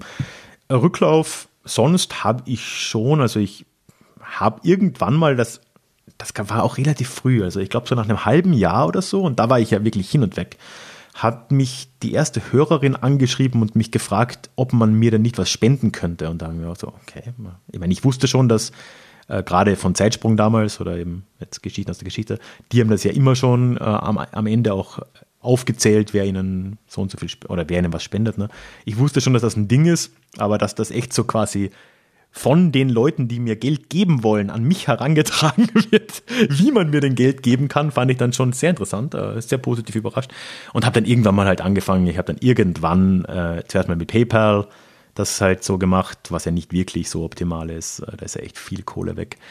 Ähm, und habe dann irgendwann ein Geschäftskonto eröffnet, weil ich das sowieso auch so für, für meine Bücher und so haben wollte und habe halt das dann irgendwie auch nicht ganz clever, das einfach so ins Internet zu stellen, aber das habe ich halt irgendwann mal gemacht. Ähm, und äh, kriegt da schon, ja, so, weiß nicht, sind vielleicht zehn Leute im Monat oder so, aber ist schon was. Und äh, da kommt schon echt ein bisschen was zurück oder auch mal so, wo ich mich immer sehr freue, gegen Jahresende äh, sind ja viele HörerInnen dann so nett, dann irgendwie den Podcastern, die sie hören, äh, auch mal eine größere Summe zu schicken. Da bin ich dann auch ab und zu dabei. Das, das ist schon wirklich eine coole Sache. Also im Prinzip meine, meine Kosten für sowas wie Prodigy, die decke ich damit dann schon mal. Ähm, und ich habe jetzt auch mal mich äh, selbst motiviert und habe jetzt vor kurzem mit einem äh, Steady-Ding angefangen. Also es gibt jetzt auch noch ein Steady von mir, wo auch ein bisschen was zurückfließt. Und da mache ich auch noch so einen monatlichen Zusatzpodcast für die Leute, die das, die das wollen und versuche das jetzt gerade ein bisschen doch so aufzuziehen. Aber ähm, ja, so ein Riesending ist es nicht, aber ein bisschen Rücklauf gibt's. Mhm. Äh, und so äh, die, die andere Form der Bezahlung sozusagen Wertschätzung durch Kommentare und so weiter, wie läuft es da? Ähm, gar nicht schlecht. Also ich habe da irgendwann für mich begonnen, das hatte halt vor allem was wegen mit den Büchern zu tun, ne? dass ich ja schon vorher mit dem mit der Website und auch mit dem Blog schon meine E-Mail-Liste hatte und ich habe immer und das nervt auch viele meiner, meiner HörerInnen. Aber ist halt so, ich mache halt immer Werbung für den Newsletter am Anfang. Ich, ich versuche halt da Leute reinzukriegen. Und ähm, das Schöne dran ist, dass ich halt im Newsletter dann am Anfang halt so eine automatisierte Mail mal raushaue, wo ich die Leute halt aktiv auffordere, hey, komm, antworte mir mal, erzähl mir nochmal, warum du hier bist. Und das machen auch so 10, 15 Prozent der Leute. Und dann kriege ich mhm. halt jeden Tag ein paar E-Mails. Und das ist wirklich äh, schön, weil es so direkt aus dem Podcast raus funktioniert das meistens ja eher nicht, weil es gerade nicht passt und so, ne?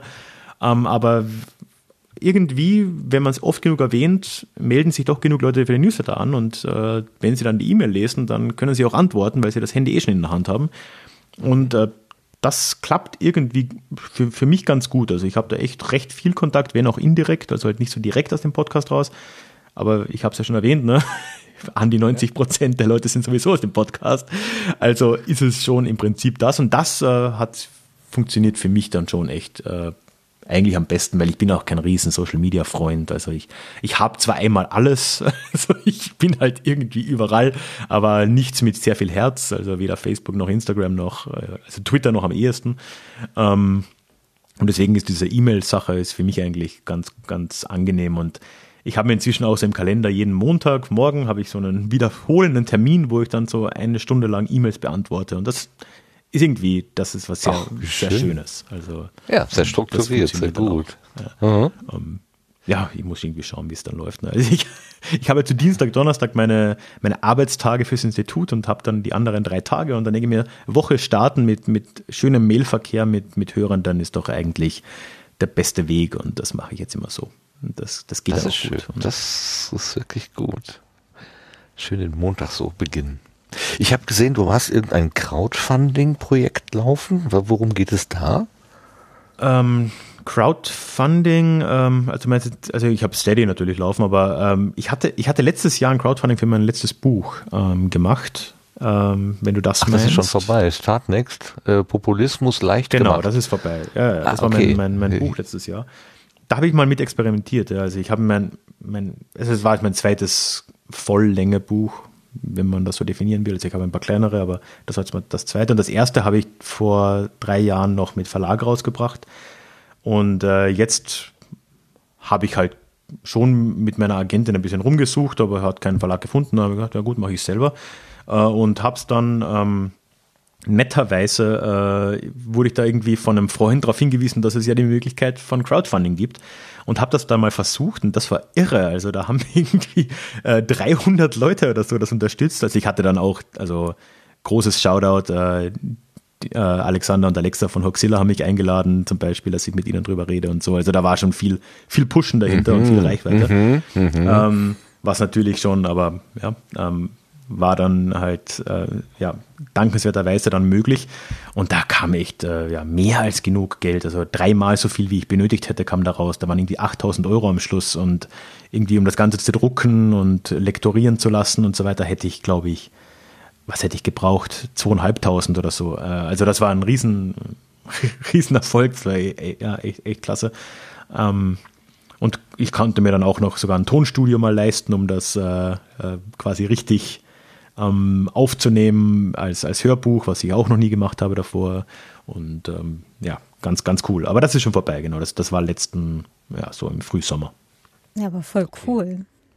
Ja, das war also wirklich. Ähm, äh, ich weiß auch nicht, woran es dann liegt. Ich glaube, das, das Thema kam schon ganz gut an. Also äh, äh, Lars war ja dankenswerterweise auch, auch mit am Start. Ähm, und dann halt, ja, Kontakte sind halt immer so das, das Beste. Was, ich habe halt irgendwie einfach mal, mal Alexander geschrieben und so, hey, könntet ihr das vielleicht mal kurz erwähnen oder so? Äh, Würde mich sehr freuen und er dann gleich, nee, komm vorbei. Und das ändert halt gleich mal sehr viel. Ne? Wenn man bei Hoxilla auftritt, dann erreicht man halt den einen oder die andere. ähm, das ist halt schlicht und ergreifend so. Ähm, ja, und die Kombination war dann echt, also da, das war krass, wenn man dann echt, äh, ich habe das irgendwie drei Wochen laufen gehabt, um irgendwie diese 2200 Euro oder so in, dem Größen, in der Größenordnung war es für Lektorat und Druck. Ähm, die habe ich, glaube ich, nach anderthalb Tagen oder so geknackt. Also das war schon extrem irre. Also wirklich cool. vollkommen absurd. Äh, also, wo man sich dann echt so denkt, hey, wie, wie, wie geil kann es manchmal, manchmal laufen. Ähm, seitdem bin ich auch vollkommen bekehrt von den Verlagen. Also das, das muss nicht mehr sein. Dafür habe ich ein gewisses Verständnis. Ähm, es ist, äh, macht aber, schon mehr Spaß aber grundsätzlich, äh, also ich finde das, ich finde das jetzt äh, mit diesem, mit dem Crowdfunding halt als äh, als Modell hinter Self-Publishing gerade auch total spannend. Äh, vielleicht komme ich da dann noch mal äh, und und zuppel dir mal am Ärmel und frag dich ein paar Sachen aus oder so. Ja klar. Ja, sicher. also ich, äh, soweit ich äh, Experte bin ich keiner, aber ich kann zumindest aus einer Erfahrung äh, erzählen, ja.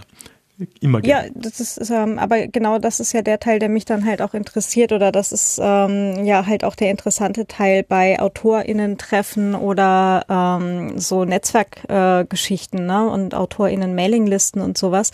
Ähm, da das ist es interessiert mich herzlich wenig, was äh, in irgendeiner Zeitschrift in irgendeinem Artikel drin steht. Ähm, Im Zweifelsfall frage ich halt äh, AutorInnen, die ich kenne, nach deren mhm. Erfahrungen na, und dann frage ich vielleicht zwei oder drei, wie sieht das so von deiner Warte aus, wie sieht das von deiner Warte aus und wie hast du das da ähm, erlebt und wie, wie hat das für dich funktioniert?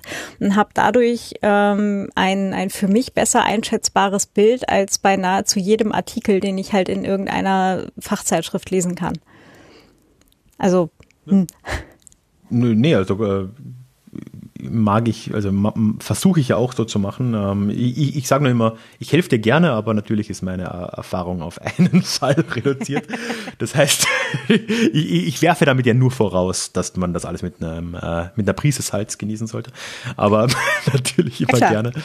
Ähm, Nee, und ich stimmt, ich, ich mache das ja auch so. Also das, das fängt bei, bei kleinen Dingen an. Also so ich, ich, ich gehe auch zu keinem Steuerberater, ohne dass ich vorher Freunde gefragt habe, welche Steuerberater die empfehlen können.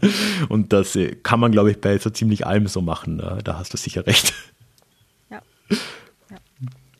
Nee, also ich, aus meiner Warte kann ich es auch jetzt gerade für die so Self-Publishing-Sachen extrem empfehlen, weil auch die Kosten ja gar nicht so hoch sind. Also jetzt in meinem Fall mein, mein Lektor hat 1500 Euro genommen für das Ding äh, und dazu kommt halt ein bisschen Druck. Also ich habe ich hab aber auch nur quasi diese erste Marge dann ähm, direkt drucken lassen und dann selbst verschickt, ne? was das Ganze zwar relativ günstig, wenn auch aufwendig gemacht hat, aber das war dann halt wirklich nicht viel Geld. Also diese 300 Stück habe ich, glaube ich, um 450 Euro drucken können. Ähm, das ist unfassbar, was, was, wie wenig man für ein Buch zahlt.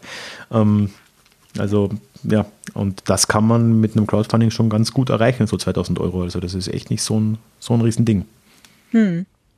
Nee, finde ich, finde ich total spannend. Also ähm, äh, ich sollte dazu sagen, dass äh, eins meiner meiner Projekte, die ich für dieses Jahr halt auf dem Schirm hatte, und eigentlich würde ich das ganz gerne bis zur äh, Leipziger Buchmesse, also auch wenn sie halt oh, online stattfindet. Ähm, hm?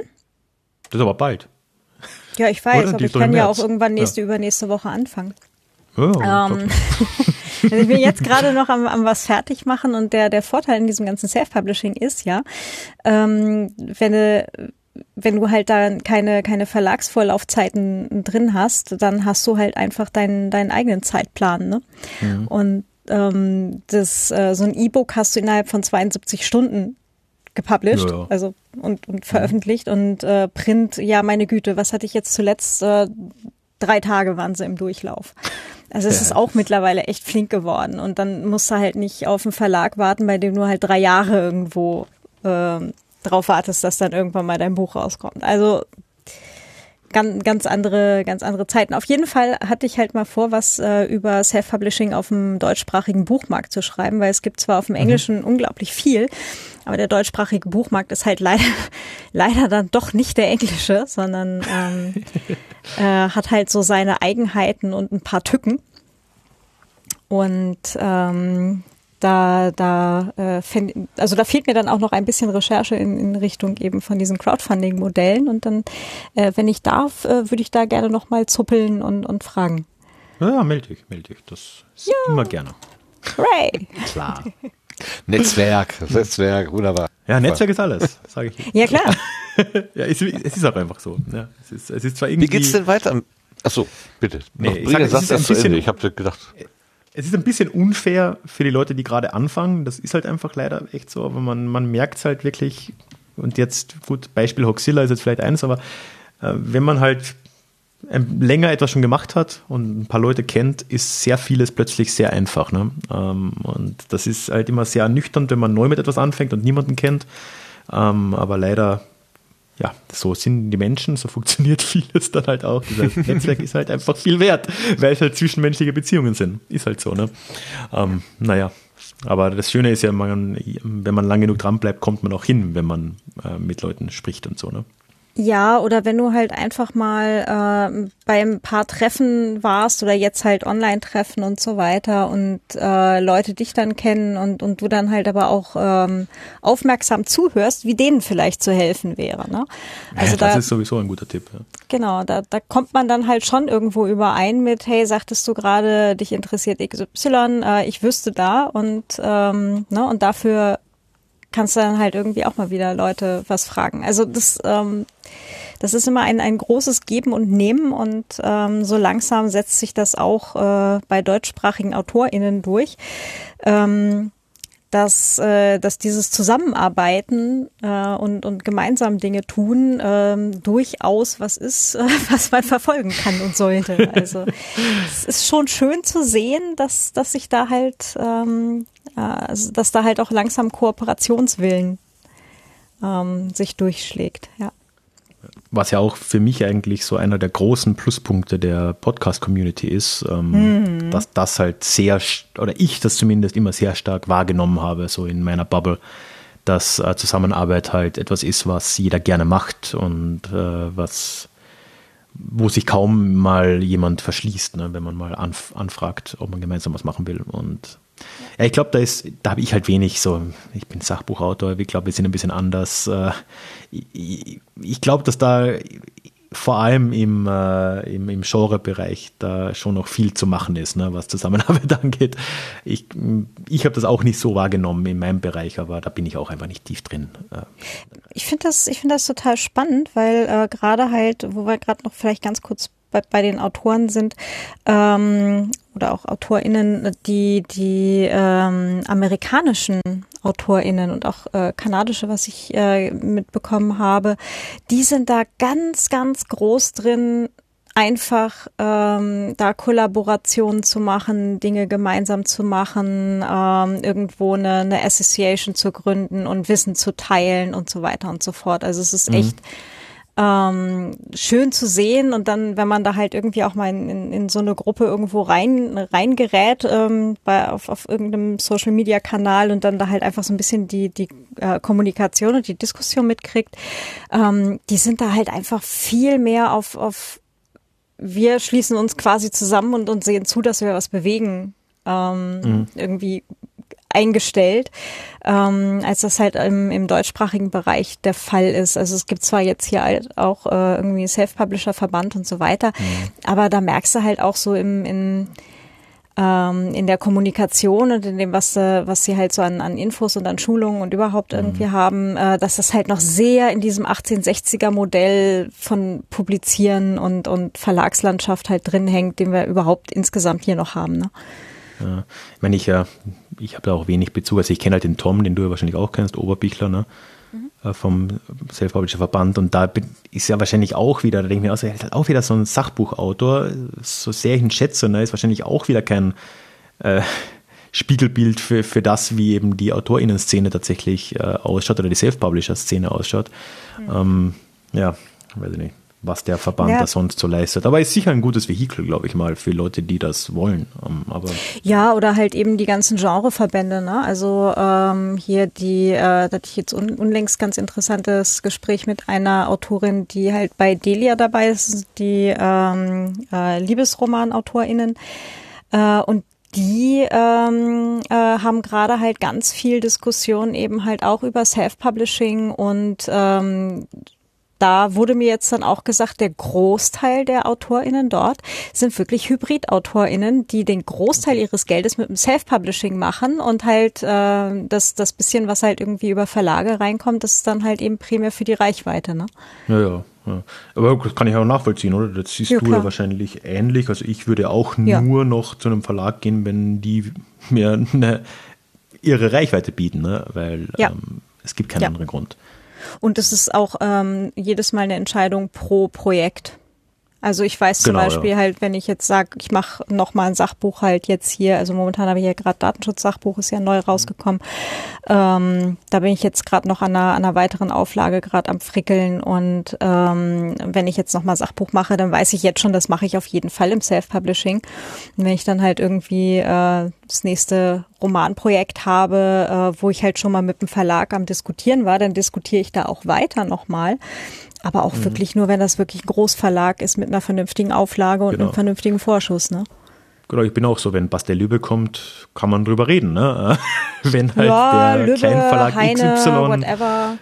Mh, klar, ja. ja. ja, So ist es halt, ja. Wobei großer gut, Verlag heißt eben auch nicht, dass es, äh, dass es ähm, reibungslos und easy läuft. Ne? Und, und ja, und vor allem, wenn du halt im, im Herbstprogramm als äh, siebenter Titel und unwichtigster Titel läufst, dann bringt dir das auch nichts. Ähm, Du musst halt dann irgendwie schon in einem Bereich sein, wo auch Werbebudget auf dich verwendet wird. Ne? Ähm, und das weißt du vorher im Zweifelsfall ja nicht. Also es ist halt immer ein bisschen so ein Funken ja. Intransparenz da. Ne? Das ist ja. halt einfach so. Und wenn du ob eine, eine Tausender-Auflage irgendwie bei einem Kleinverlag kriegst oder eine Tausender-Auflage bei einem Großverlag, ist dann auch schon wurscht. Ja, eben. Ja. Und Grob wie gesprungen, ja. So, jetzt haben wir viel über Bücher geredet. Weil irgendwie wolltest du Martin schon vor einer Viertelstunde mal reingrätschen. Ja, nun, aber wenn ihr gerade so schön im Gespräch seid, da werde ich einen Teufel tun und euch da das Wort wegnehmen. Also das wäre ja nun wirklich, äh, das wäre ja nun wirklich dumm. Ich habe noch eine letzte Frage, äh, bevor wir von der Gartenbank vielleicht runtergehen, und zwar, wie das mit der Zukunft so ist. Ähm, meine, du, bist, äh, du guckst natürlich ähm, ganz über, überwiegend zurück in der Zeitleiste, auf der Zeitachse, aber wird es mit deinem Podcast ähm, so weitergehen? Wirst du diese 14 Tage durchhalten, diese Rhythmen? Hast du irgendwie besonderes Projekte vor Augen oder so? Oder einfach erstmal die, was du jetzt auf drei Jahre aufgebaut hast, ähm, ins vierte und fünfte Jahr übernehmen? Ähm, Zukunft mache ich nicht, ich bin Historiker. Nee. genau. äh, nee, ja, ist okay. Nee, also ich, ich habe da jetzt keine wirklich spektakuläre Sache. Also ich, ich bleib, es läuft weiter. Also der generell ist so mein Credo jetzt alles, was was wir vorhin besprochen haben, alles, was irgendwie Monetarisierung und so weiter angeht. Das ist halt immer alles zusätzlich zu diesen 14 Tage kostenlos Podcast Punkt. Ne? Also das wird es halt, solange ich das Projekt so mache, wird es das geben. Also das mache ich weiter und das ist auch so. Und das wird auch frei verfügbar sein und überall und halt nichts kosten. Ne? Ähm, das heißt, das bleibt gleich. Ich äh, habe eher das Problem, also dass 14 Tage fast zu wenig ist. Das, das ist äh, irgendwie halt ist natürlich auch wieder so ein Selbstdruck, den man sich macht. Aber jetzt zum Beispiel bin ich in so einer Lage, wo ich äh, jetzt am Montag kam eine Folge raus, die ich gemeinsam mit einem anderen Podcast gemacht habe, Heldendum, also eine Collab. Äh, zwei, zwei Wochen davor war auch eine Collab und jetzt sage ich so, hey, jetzt muss ich ja endlich mal wieder was Solo machen. Das ist ja eigentlich mein Kerngeschäft. So, ähm, jetzt, jetzt mache ich das, habe aber schon wieder x Partnerschaften irgendwie am Horizont, die ich machen will. Äh, jetzt wird es wahrscheinlich mal dieses Jahr so eine Miniserie oder sowas geben, die ich dann danach auch schön praktisch in ein Hörbuch für Audible verpacken kann oder so. Irgend sowas mit mehrfach nutzen, habe ich mir überlegt, dass ich da im Podcast ein bisschen mehr noch raushaue. Also eher ist es dann sowas in die Richtung. Ähm, ja, sonst irgendwie ist bei mir also gar nicht so wirklich äh, äh, viel geplant. Es wird sicher wieder mal ein neues Buch geben, aber das äh, ist noch, ist noch ein Stück hin.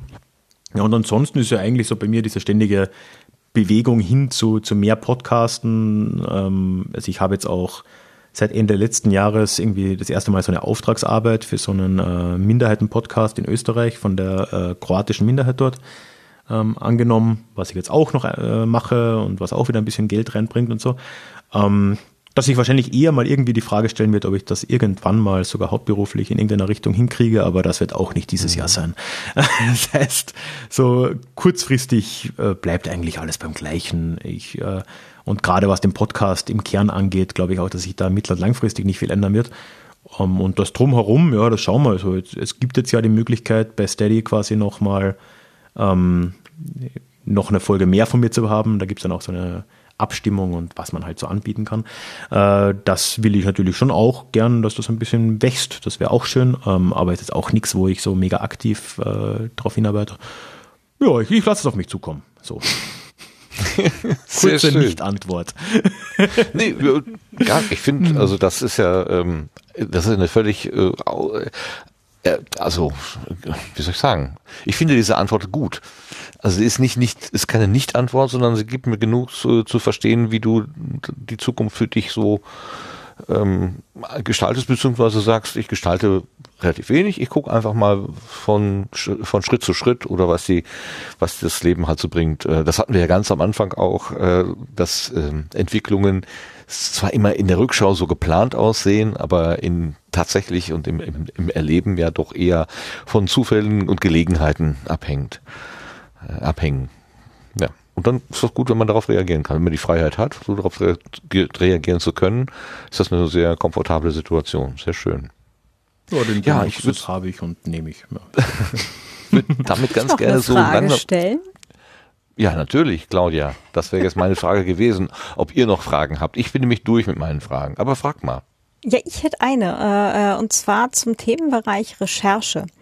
Ähm, und zwar, äh, wie gehst du damit um, wenn du ähm, jetzt, keine Ahnung, dich in eine neue Zeit oder halt in, in bestimmte Epoche oder sowas halt reinliest und feststellst, äh, das ist alles äh, total mh, mm, entweder schwierige Quellenlage oder halt, ähm, also ich habe jetzt gerade das konkrete Beispiel 1930. Äh, das hat so echt brexitöse Anwandlungen, dass sich das, äh, also so die, die politische Lage quasi im Wochentakt äh, teilweise ändert. Ähm, und habe irgendwie langsam verstanden, warum es so wenig Bücher gibt, die, die 1930 spielen, weil sich das niemand antun will, wahrscheinlich. Yep. Ähm, aber das ist, wie gehst du mit sowas um? Ähm, ja, ist schwierig. Äh, dadurch, dass, wenn es um eine Podcast-Episode geht, ich bin dann schon jemand, der das, das Thema, ähm, sagen wir mal, recht flexibel nimmt. Also ich das klingt jetzt blöd. Also wenn ich irgendwie jetzt ein, ein, Thema mir vornehme, keine Ahnung, irgendwas Plakatives, ich mache jetzt was über den ersten Kreuzzug oder so. Ähm, und dann äh, recherchiere ich da rein und komme zum Schluss, hey, ähm, entweder ist die Quellenlage unübersichtlich oder sie ist, äh, sehr, sie ist sehr wenig, das gibt es ja auch oft, jetzt beim Kreuzzug nicht unbedingt, aber ähm, dass ich dann halt schon immer wieder mal einfach das Konzept ein bisschen umdrehe und halt dann äh, vielleicht auch mehr über, den, über die Quellen selber rede als über das Thema. Das, das mache ich gern, wo ich dann einfach halt ähm, eine Geschichte erzähle am Anfang, äh, vielleicht für 10, 15 Minuten und dann aber quasi das halt einfach dann umdrehe und sage, ja, okay, und äh, wie viel von der Geschichte können wir jetzt wirklich als halbwegs belegt ansehen und dann halt einfach über all die Probleme, die mich zum Zweifeln gebracht haben, dann einfach rede. Ähm, das wäre so mein klassischer Ausweg, was für eine Podcast-Folge auch gut geht, weil es ja auch irgendwie in sich geschlossen und relativ offen ist thematisch. Für ein Buch ist das natürlich keine wirklich gute Lösung, Und ich nehme mal an, bin ich jetzt Es kommt jetzt sehr auf das Buch an, aber ja. Ähm, da hätte ich jetzt auch, habe ich jetzt auch keine wirkliche Lösung. Ähm, ich meine, man kann ähm, nur versuchen, ich, ich, meine, 1930 ist ja zumindest der Luxus, dass dein Problem ja nicht ist, dass es zu wenig Quellen gibt, sondern eher, dass es zu viele Quellen gibt und zu wenig Übersichtswerke. Ähm, das heißt, lösen lässt sich das unter Umständen mit sehr viel Zeit und sich reinknien und äh, Primärquellen studieren und so Zeug. Äh, aber das ist halt ähm, auch eine Abwägung, die man treffen muss, ob sich das lohnt. Ne? Weil natürlich mhm. könntest du jetzt irgendwie eine große Tageszeitung, die digitalisiert vorliegt, Tag für Tag durcharbeiten und versuchen dir aus verschiedenen Blickwinkeln ein Bild zu erzeugen. Mhm. Ähm, ist halt nicht Zeitung der schnelle Weg. Ja. Genau. Ja, gut, die hessische, genau, ja, die, die, die, ja. Voss, Vossische, ja. Vossische, ähm, genau, das ist genau, eine die, von denen, die, die digitalisiert ist, vorliegt. Sehr viel, ja. stimmt, ja. Ähm, genau, oder ähm, zumindest, gut, okay, du machst wahrscheinlich Deutschland, sonst in Österreich die Wiener Zeitung ist, glaube ich, und auch die freie Presse damals. Ähm, und das kann man gut machen, glaube ich. Also man kommt da schon auch zu etwas, aber es ist halt unfassbar aufwendig. Ähm, mhm.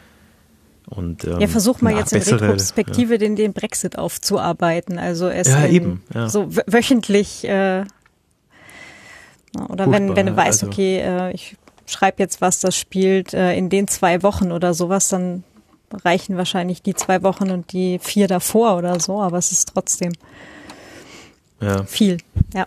Aber das, das ist eigentlich, also 1930 ist ja da echt schon eine Zeit, wo man so zumindest arbeiten kann. Ähm, es wird ja richtig schwierig, wenn es dann so in Richtung 19. Jahrhundert und davor geht, wo du ja nicht mehr, mehr das so richtig hast oder wo Zeitungen noch sowas von anders waren, als sie heute sind, ne? wo ja Zeitungen einfach nur eine äh, Riesenschlange an Informationen waren über Gott weiß was, nichts davon hat irgendwie eine Geschichte erzählt und das ist alles furchtbar. Mhm. äh, und es ist einfach nur eine Aufzählung von irgendwelchen Fakten, die irgendwo eingeflogen kommen.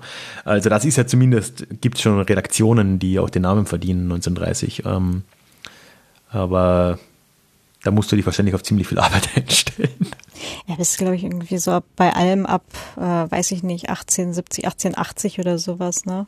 Klappt das ja mhm, halt Ja, da, da ja. geht es ganz gut, würde ich sagen. Also eigentlich, es fängt schon so mit 1848 an. Ähm, mhm. äh, Bist du mal in, in sowas, äh, in, in, in ein, ein, so ein richtiges Problem halt da beim Recherchieren reingelaufen?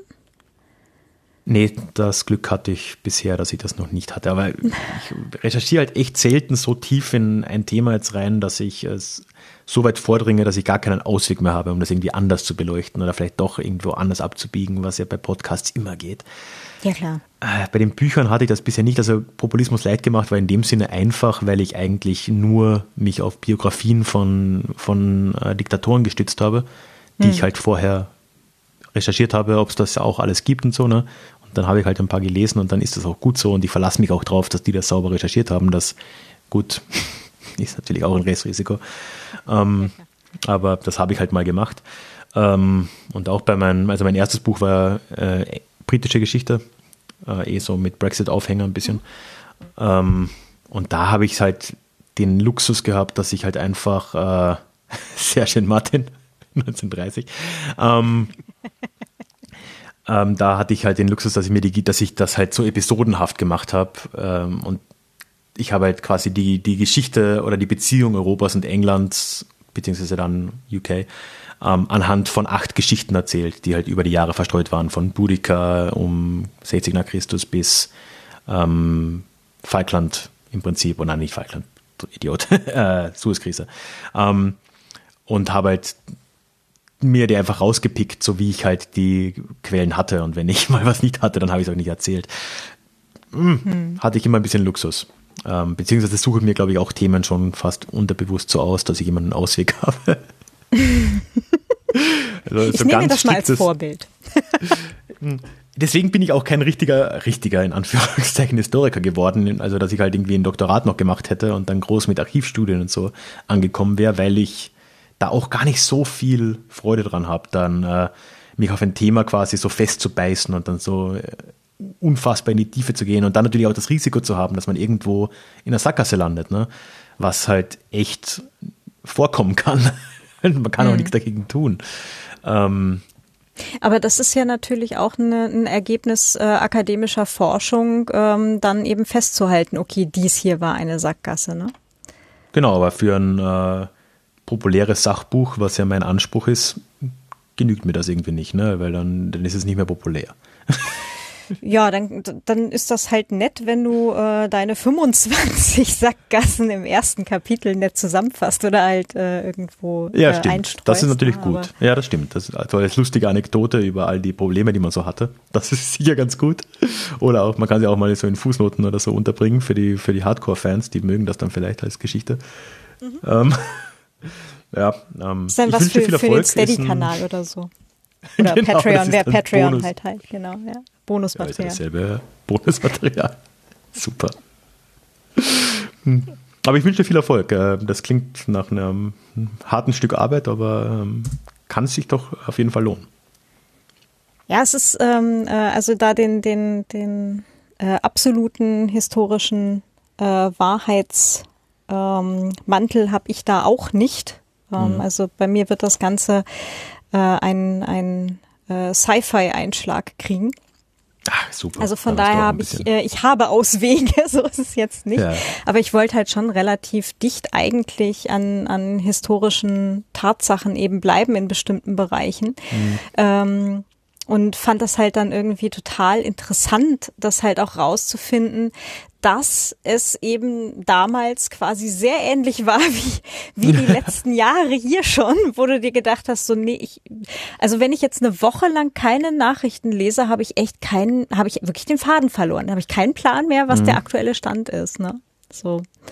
Außer bei Corona, das ist fast egal. Ich wollte gerade ja, sagen, ja, das ja, ist seit einem Jahr stabil ungefähr. Das ist echt fast egal.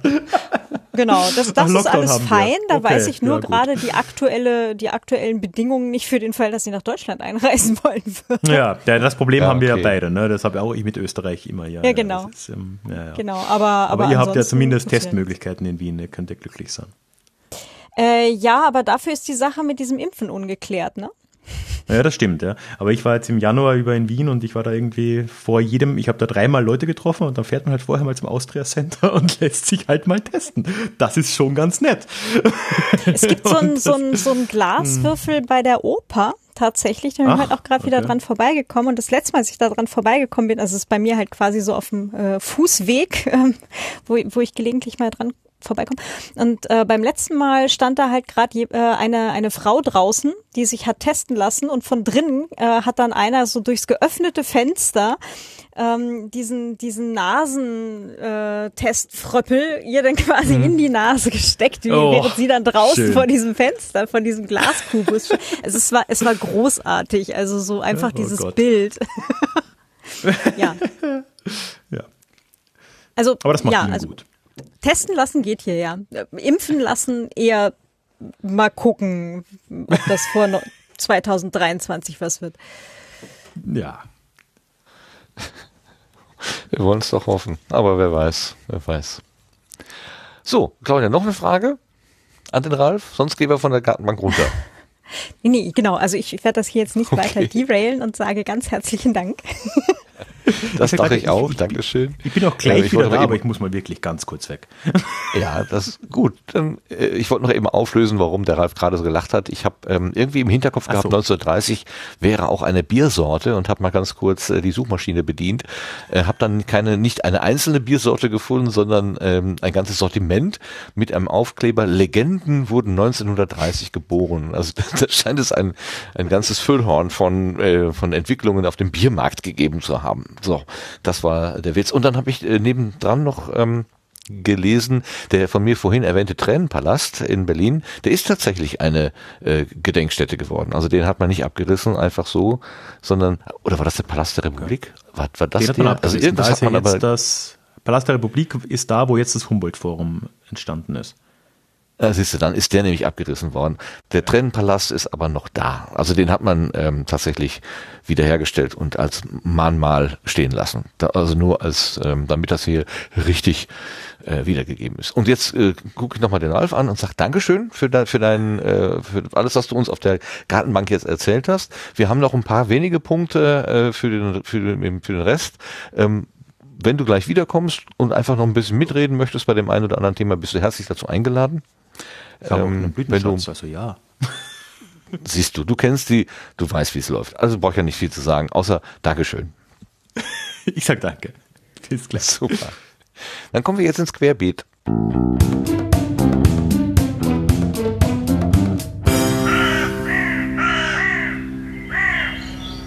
Auf unserer Liste stehen nur zwei Punkte, zwei kleine. Ich bin mal gespannt. Vielleicht kommt noch spontan was dazu. Der erste, der ist heute oder gestern rum durch Twitter geflogen und zwar äh, FIT, unsere äh, eine der beiden großen Suchmaschinen ähm, für Podcast-Angebote, ähm, hat äh, aufgerufen, 30 Sekunden Teaser zu erstellen und einzuschicken. Also der Christian schreibt, ihr lieben Menschen, die Podcasts machen, wenn ihr Bock habt, macht doch mal einen 30 Sekunden Teaser für euren Podcast.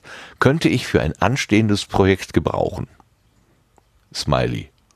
Mehr sagt er nicht. Er sagt nicht, was für ein Projekt das ist, sondern äh, man soll einfach mal liefern. Also, Die Frage wenn Teaser machen ja, möchte. Wann ist der Einsendeschluss? ja, gute Frage. Ah, ich meine, dass das in dem Thread noch, äh, noch angesprochen wurde. Augenblick. Ah, äh, so in der Art, wenn ihr dazu kommt oder so. Ähm, ach, du brauchst so lang, wie du brauchst. Also, äh, das scheint jetzt nicht absolut zeitkritisch zu sein. Okay, also nichts, was jetzt äh, irgendwie. Ähm, Vorgestern oder so, nee. Okay. Gut. da tun sich Chancen auf. Mhm. Ja. 30 Sekunden. Ja. Kriegt man hin, ne? Obwohl ja, jedes Mal eine Stundenfolge ein bisschen runterschneiden, passt. ich habe da gerade so eine Zwei-Stunden-Folge in der Queue. Hm. Aber muss halt ein bisschen mehr runterschneiden. ja, okay, wir nehmen das mal im Hinterkopf mit. Vielleicht äußert er sich ja irgendwann auch noch mal ein bisschen konkreter dazu. Also das war gestern so ein Twitter-Tweet. Ich weiß noch nicht mal, ob im Sendegeld vielleicht mehr dazu steht. Habe ich nicht nachgeguckt. Ähm, ansonsten, Christian, ähm, gib doch mal ein bisschen mehr Futter hier, damit wir auch was verkünden können, was auch hier Hand und Fuß hat. Also im Sendegate hätte ich dazu nichts gesehen, als ich heute ja. am frühen Abend mal stöberte.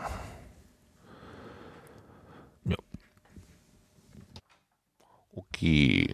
Dann habe ich als zweiten Punkt Claudias Buch-Update. Du hast das vorhin schon mal kurz erwähnt. Du rufst ja schon vor einiger Zeit ein Datenschutzbuch. Dann haben die eben meine Daten. Na und? Mit das etwas provokanter Titel. Und äh, dieses Buch gibt es jetzt in einer zweiten überarbeiteten neuen Auflage mit neuen Skandalen oder äh, der heilen Welt, die sie sich inzwischen entwickelt hat. Ähm, was, was war der Anlass für die zweite Auflage und was hat sich geändert? Erklär mal ein bisschen. Ähm, also es sind ein paar Sachen einfach dazugekommen. Ähm, tatsächlich der Anlass war, also wo ich mir dachte, okay, ist ähm, die eine Neuauflage machen, in Anführungsstrichen lohnt sich, ähm, war letztlich Schrems 2, also der äh, Fall von Privacy Shield, weil sich dadurch halt doch äh, ein ganzes Teil eben ähm, geändert hat äh, für also für alle Menschen letztendlich. Und ähm, ja, und dann äh, kamen halt so ein paar Sachen dazu wie Cookie Banner, ein paar neue Empfehlungen ähm, bezüglich Software und so weiter. Äh, es gibt mittlerweile Mobilizonen, äh, da bin ich ein ganz großer Freund von. Das ist so eine Alternative zu äh, Facebook-Gruppen und Facebook-Events ich auch einen eigenen Server laufen. Also äh, um genau zu sein, ähm, der Fellow Nerd hat den aufgesetzt und ähm, ähm, ich verwende ihn allerdings halt auch fleißig so für für Schreibgruppentreffen äh, und solche Sachen. Und ähm, ja, genau. Und dann äh, sind jetzt aus 208 Seiten sind jetzt, äh, ich glaube, 234 geworden. Mhm. Und ähm, ja, hat jetzt ein, mehr fürs Geld. Ja, genau.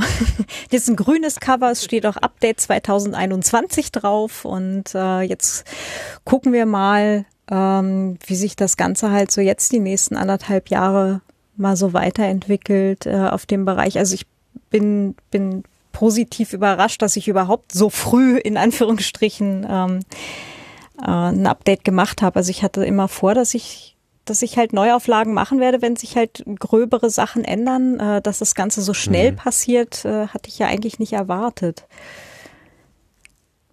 Ja, das sind diese Österreicher. Die müssen immer die Welt verändern.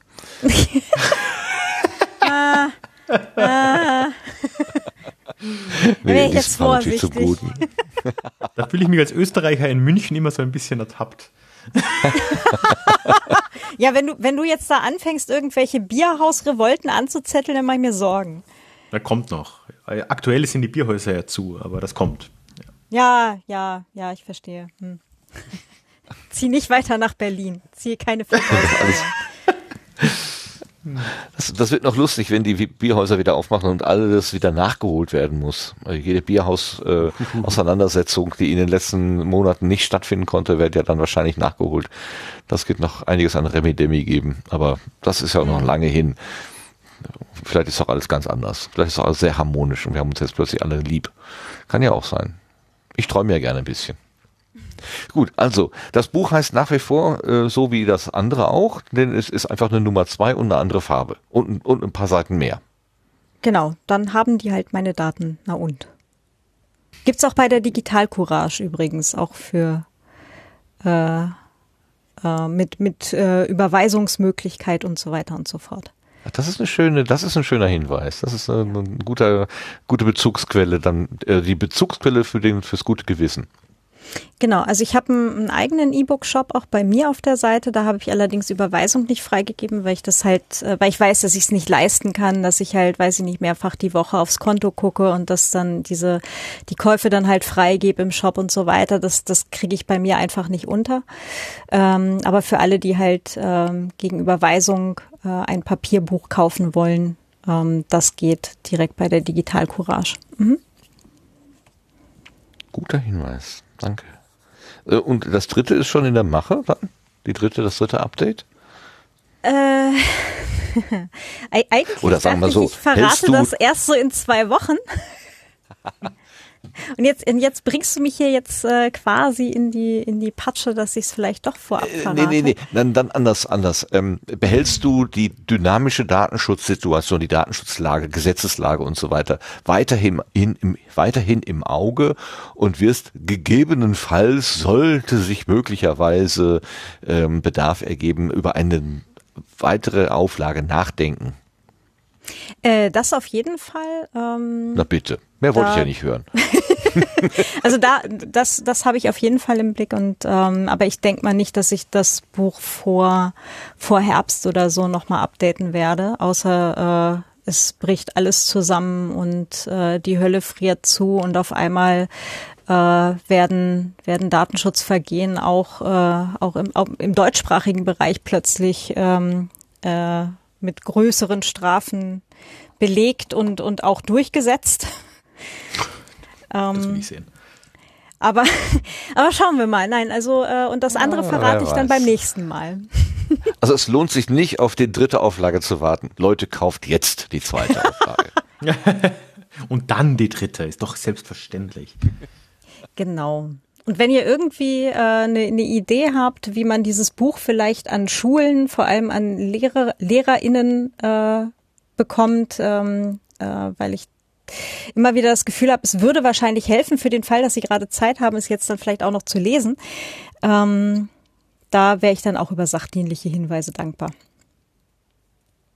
Äh, glaubst du, die Lehrerinnen und Lehrer wollen wissen, dass sie in der Illegalität unterwegs sind? Ich glaube nicht. Ja, ich habe ich hab ja schon, äh, schon mal nachgefragt, ob jetzt äh, der, die Verwendung von MS Teams im Bildungsbereich unter Beschaffungskriminalität fällt, aber ich habe noch keine äh, tatsächliche Antwort darauf bekommen.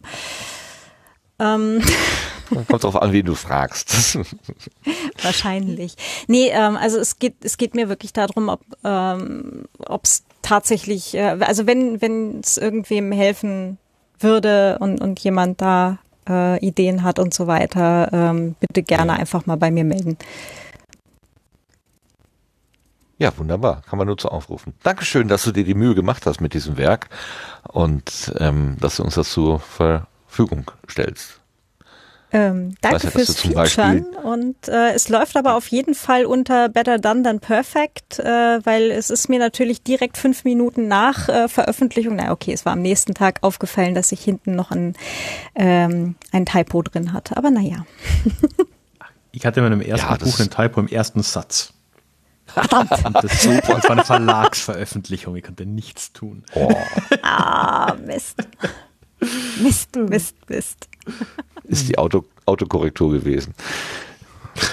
Die ist schuld. Ah, ja. Autokorrektur ist schuld. Ja, okay, damit haben wir unser Querbeet auch durch. Dann müssen wir uns jetzt den, den, den Leben von den Händen putzen oder den Schnee von der, äh, von der Mütze kratzen und kommen zum Glückkalender.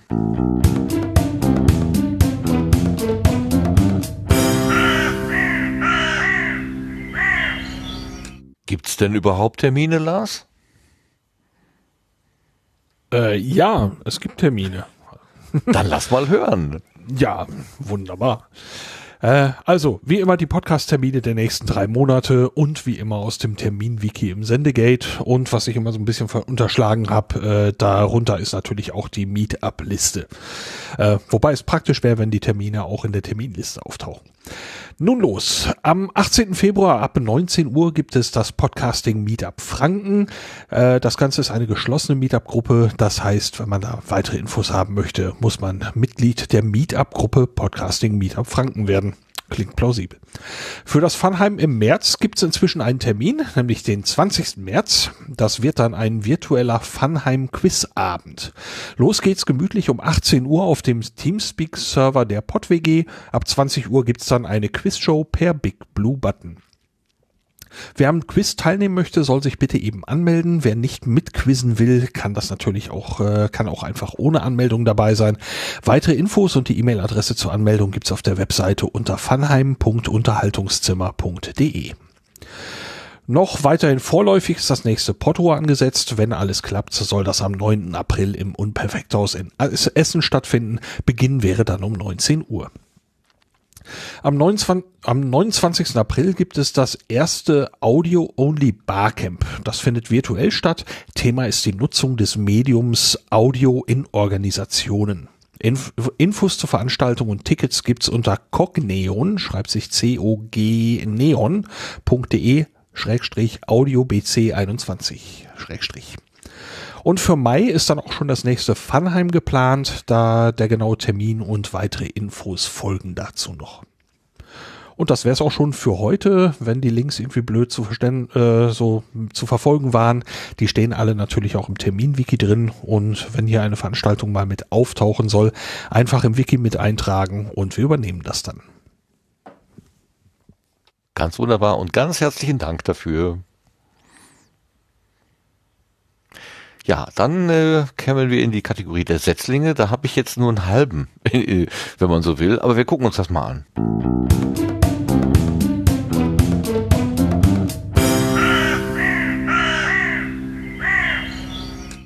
Und zwar ist das äh, eine Empfehlung vom Sascha, also äh, unser Hörer Nummer eins. Äh, schöne Grüße an dich an dieser Stelle. Der hat über den Zaun geworfen etwas äh, vom Johannes, den wir ja ähm, von den verschiedenen Großprojekten wie Puerto Partida, plötzlich Piratin und ach, was er noch alles macht. Äh, ein Wolf liest Märchen und und und und und das ganze Lano Imperium, was er da aufgebaut hat, kennen. Und ähm, da hat uns der äh, äh, Sascha eben darauf aufmerksam gemacht, dass das ein Setzling sein könnte. Ähm, und da zur Erläuterung hat er einen Tweet mir geschickt, den der äh, Johannes geschrieben hatte. Und der heißt, Au Backe, ich habe mich in der Welt versteckt und Stefan, der Sofaspieler, war auf der Suche nach mir. Schafft er es, mir auf die Schliche zu kommen? Finde das raus in der neuen Folge von Luft nach oben. Und da scheint es einen neuen Podcast zu geben mit dem Namen Luft nach oben. Ich habe die FIT-Datenbank benutzt und gesucht. Luft nach oben ist ein äh, Podcast wie von einer Dame, die erklärt, wie man in, im Gewerbe, also nicht in dem Gewerbe, sondern in, allgemein im Marketing und so weiter erfolgreich sein kann. Ähm, äh, das wird es wohl nicht sein, vermutlich. Ich, ich habe ehrlich gesagt hier ist eine, ange eine äh, Adresse angegeben, LNO, also L LNO für, wahrscheinlich für Luft nach oben, .podigy.io. Äh, da habe ich drauf geklickt und dann sagte mir aber, äh, die, die Seite würde nicht zu finden sein. Also das ist mit Sicherheit eine Empfehlung. Wenn äh, Johannes irgendwas anfasst, dann ist das gut. aber ich finde es nicht. Deswegen kann ich jetzt nur davon erzählen, dass uns das empfohlen wurde, aber ich kann noch nicht mal sagen, wo. Ähm, vielleicht bin ich auch einfach auch zu blöd zum Suchen. Ja, genau. Äh, vielleicht bin ich zu blöd zum Suchen. Äh, dann beweist mir das gerne und äh, findet das und schickt mir bitte einen Link. Ähm, dann kann ich den beim nächsten Mal erwähnen hier. Also da gibt's irgendwas Neues von der Schmiede, aus, von der, aus der Schmiede ohne Kuh. Also wenn ich das richtig sehe, gibt's halt einen Feed ähm, bei dieser URL, die äh, Sascha da mit mitgeschickt hat bei Twitter. Ähm, ja. Ähm, aber eine konkrete Webseite habe ich nicht gesehen. Aber vielleicht ist ja, vielleicht ist es halt einfach nur ein Feed. Äh, dem, den kann man eben abonnieren und wenn ich das richtig sehe, scheinen auch Episoden drin zu sein. Ah, bei mir wurden die nicht angezeigt. Da hat der Rechner irgendwie gesagt, hier kann ich nicht oder will ich nicht oder so. Okay, alles klar. Dann ist das vielleicht ein Feed, also eine, ein Podcast ohne Webseite. Das könnte natürlich sein. Muss ja nicht sein. Man muss ja keine Webseite haben, sondern es reicht ja im Prinzip Abla der Ablageort für die Audiodateien und die Feed-Datei, also die Inhaltsdatei, wenn man so will, die der Podcatcher halt sucht. Ähm, der Rest ist ja nur Schönschreiberei. Vielleicht ist das sowas. Ich packe den Feed auf jeden Fall in die Shownotes und dann kann jeder für sich selber mal ausprobieren. Und äh, wenn Sascha das empfiehlt, muss das gut sein. Und wenn Johannes das gemacht hat, ist das auch gut. Das können wir mal blind sagen hier. Okay. Das ist wieder was für den Bernhard. Er sagte, ähm, äh, er hätte schon durch mehrfache Erwähnung irgendwas hier äh, in seinen Podcatcher übernommen. Vielleicht ist das ja auch etwas für ihn. Gut, also soweit mein halber Setzling. Hat sonst noch irgendjemand einen Setzling zufällig spontan? Nee, ne? Ich habe keinen. Die, der, der, der Christian von Fürth, äh, der macht ja eine Nullnummern-Kuration und da laufen täglich so viele durch. Ich bin aber, ich sehe das immer nur in meinem Podcatcher und, und zuck dann quasi die Schultern. Ähm, vorhin, also die Tage bin ich bei einem hängen geblieben, weil wir auf andere Art und Weise noch drüber gesprochen hatten. Ähm, das ist so ein, so ein Podcast vom NDR, so ein, so ein, der wurde auch in diesem Coronavirus-Podcast erwähnt, äh, hat, wie war das denn noch? Ähm, hat irgendwas mit Diagnosen zu tun, Spurensuche, Diagnose oder irgendwie so ähnlich. Ähm, da haben wir mal einmal reingehört, aber so, so, so pralle war der jetzt irgendwie auch nicht. Ähm, und vor allen Dingen ist das dann vom, vom, vom großen Funkhaus, also das ist dann auch für uns eigentlich nicht so, ähm, so wichtig hier. Naja. Okay, kommen wir zu den Blütenschätzen, wo ich hier einen Eintrag sehe, den das glaubt ihr mir nicht. Es gibt einen einzigen Blütenschatz, der ist eingetragen und er ist von dem, der sonst immer keinen hat, nämlich von Sebastian. Jetzt bin ich aber mal wirklich gespannt. Blütenschätze bitte.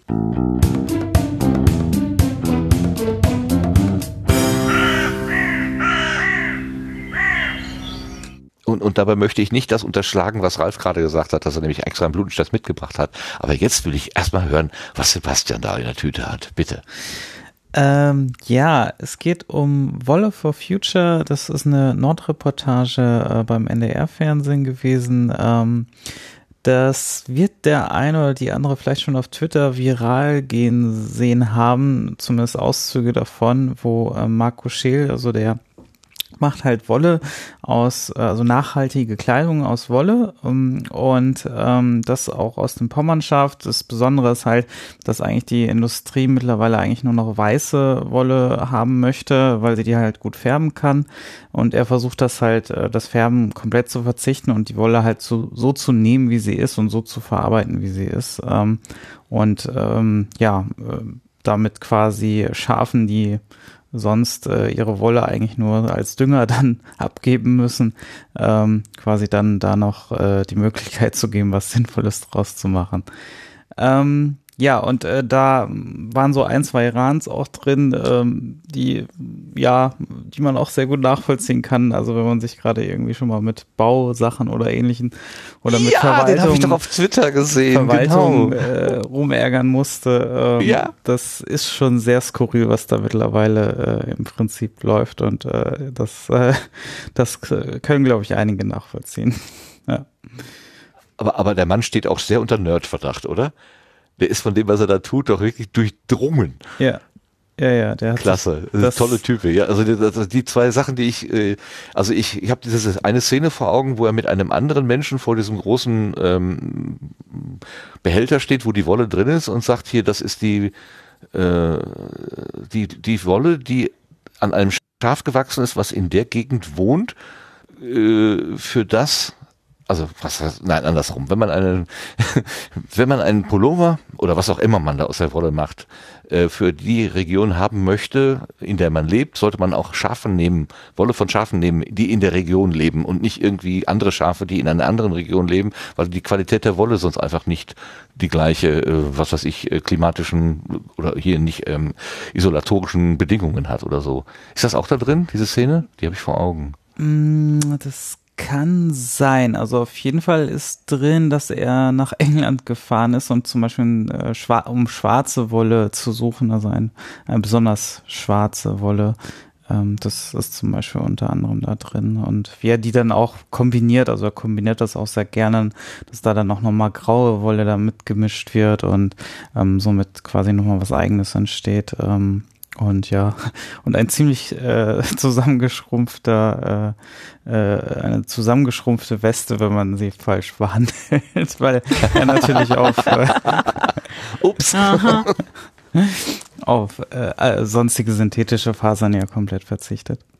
Oder zumindestens, ähm, ich glaube nicht komplett verzichtet, also er kombiniert da glaube ich schon auch so normale Jacken, aber ja, wenn man so eine reine Wolljacke, Weste hat, dann kann das natürlich sehr schnell schief gehen, wenn man die äh, zu heiß wäscht. Mhm. Und aus so einer ungefärbten Wolle kannst du dann auch Bernie äh, mittens machen, ne? Also brau braune und, und, und beige Wolle, hier diese Bernie mittens. Es gab doch hier zur, zur Inauguration. Die Handschuhe vom, von Bernie. Vom, ja, genau. Ah, von beiden gab es. Danke. Bernies. Genau. ja. Ich dachte, das sind verbrannte Brownies oder so. Nein. Ich, ich bin ja eigentlich immer noch enttäuscht. Entschuldigung. Ich habe mich die ganze Zeit so gefreut, dass es dann hieß Wolle for Future. Da dachte ich mir, da geht es um Wolfgang Petri. Und jetzt bin ich furchtbar enttäuscht. Nein, oh Schaf. Hölle, Hölle, Hölle. Nein, Wolle, Wolle, Wolle. Wolle, Wolle, Wolle. Sehr gut, sehr gut. Hölle Petri. Ach, was schön. genau. Das Schaf heißt Wolle. Also Wolfgang. äh, nein. Äh, sehr schön. Also äh, toll. Das, ich, ich hatte das nur wirklich so ausschnitthaft mitbekommen, auch diesen Rand, den er da irgendwie ähm, bezüglich der Bauordnung oder was immer da gegeben hat. Der war ja auf Twitter, der ging so ein bisschen rund. Ähm, schön, dass das hier wieder auftaucht. Dankeschön, Sebastian. Klasse, danke. So, und dann hat der Ralf ja auch irgendwas mitgebracht, sagte er gerade. Äh, dann lass mal hören, bitte. Eigentlich sogar zwei Sachen, äh, wobei nichts davon so richtig äh, irgendwie nicht nur so eine Folge oder sowas ist, aber ähm, das erste, was mir einfach sehr viel Freude bereitet hätte, das gibt, aber das kennt hier ohnehin jeder und jeder wahrscheinlich, aber ich will es nochmal erwähnt haben, sind die Ferngespräche äh, Wildmarks mit Hoxilla und Tommy Krabweis, was äh, ja mir so ein bisschen einen Sinn von, äh, weiß ich nicht, intellektueller Stimulation gibt in Zeiten des Lockdowns immer wieder und ähm, auch nicht aufhört, äh, anregend zu sein und äh, da werden immer wieder tolle Themen gemacht und ich äh, mache nur, ein bisschen Eigenwerbung, weil ich da einmal das Glück hatte dabei zu sein, aber ähm, sei es drum. Und ähm, das zweite, wo ich gerade am Binge-Listenen bin, das sagt man nicht, ne? Ähm, aber es äh, ist halt einfach ein, ein Geek-Thema von mir, aber etwas, was ich vorher so angesprochen habe, dass halt gewisse Bereiche der Welt sehr unterbelichtet werden, gerade wenn man es geschichtlich anschaut und gerade in der Podcast-Welt. Äh, es gibt einen relativ neuen Podcast, äh, der nennt sich Verzwickte Geschichte mit einem äh, österreichischen Historiker, der äh, mit einem äh, deutschen Kollegen, ich glaube Franke oder so, äh, gemeinsam über lateinamerikanische und karibische Geschichte redet jede Woche. Und ähm, ich habe viel gelernt über Dinge, die man so in der Uni halt nie lernt.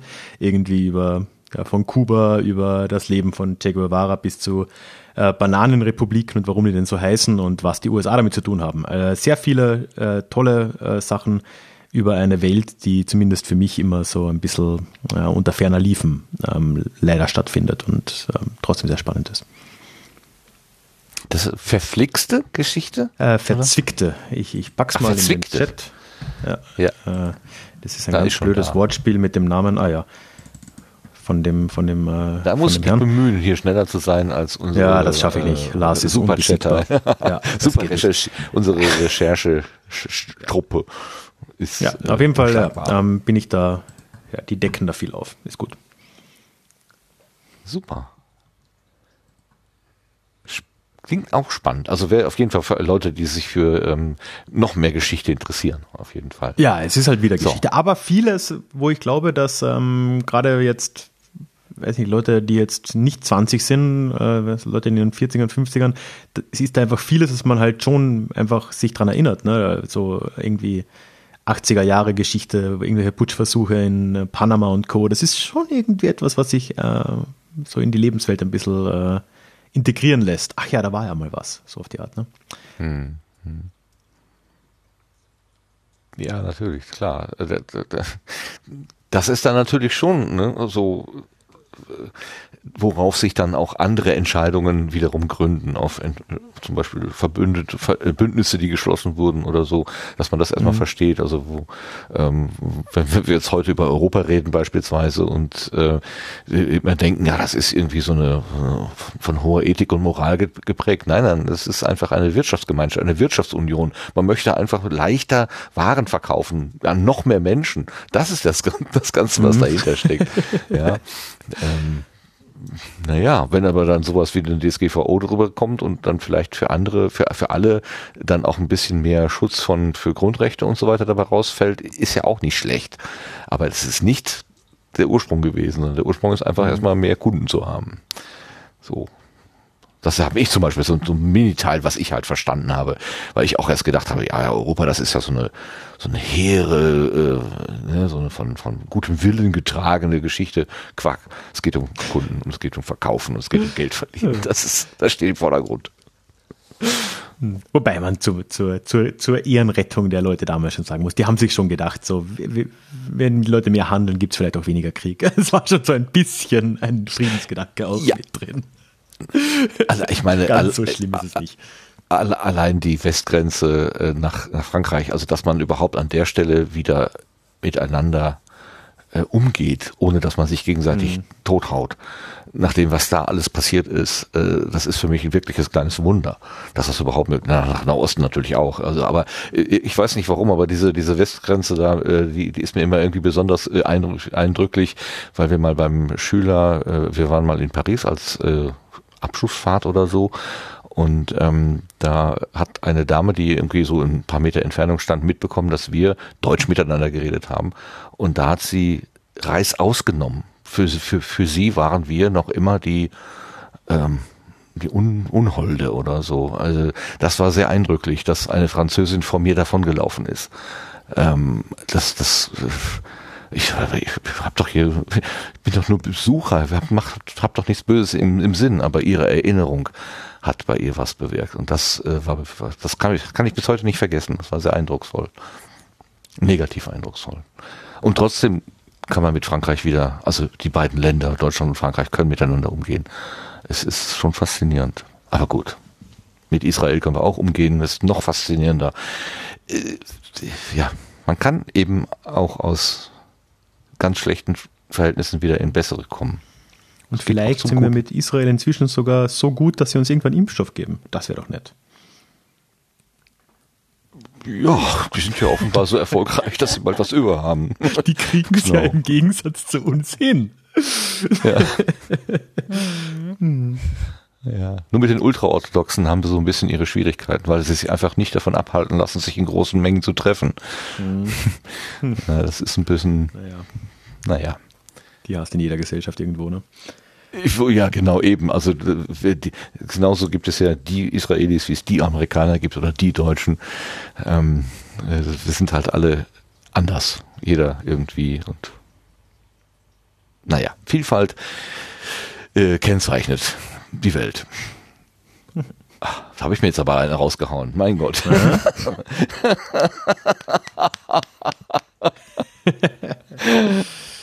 wunderbar. So, ich will aber nicht äh, äh, hier rausgehen, ohne Claudia und Lars auch noch zu fragen, ob sie vielleicht einen Blütenschatz haben. Ich habe nämlich keinen. Ich habe diesmal Mut zu keinem Blütenschatz. Ich mache das, was Sebastian, ich versuche den Sebastian zu geben hier, aber diesmal. den Mutigen zu sein, zu, zu zeigen. Claudia, hast du was? Ähm, Gelesen, tatsächlich gehört? ja.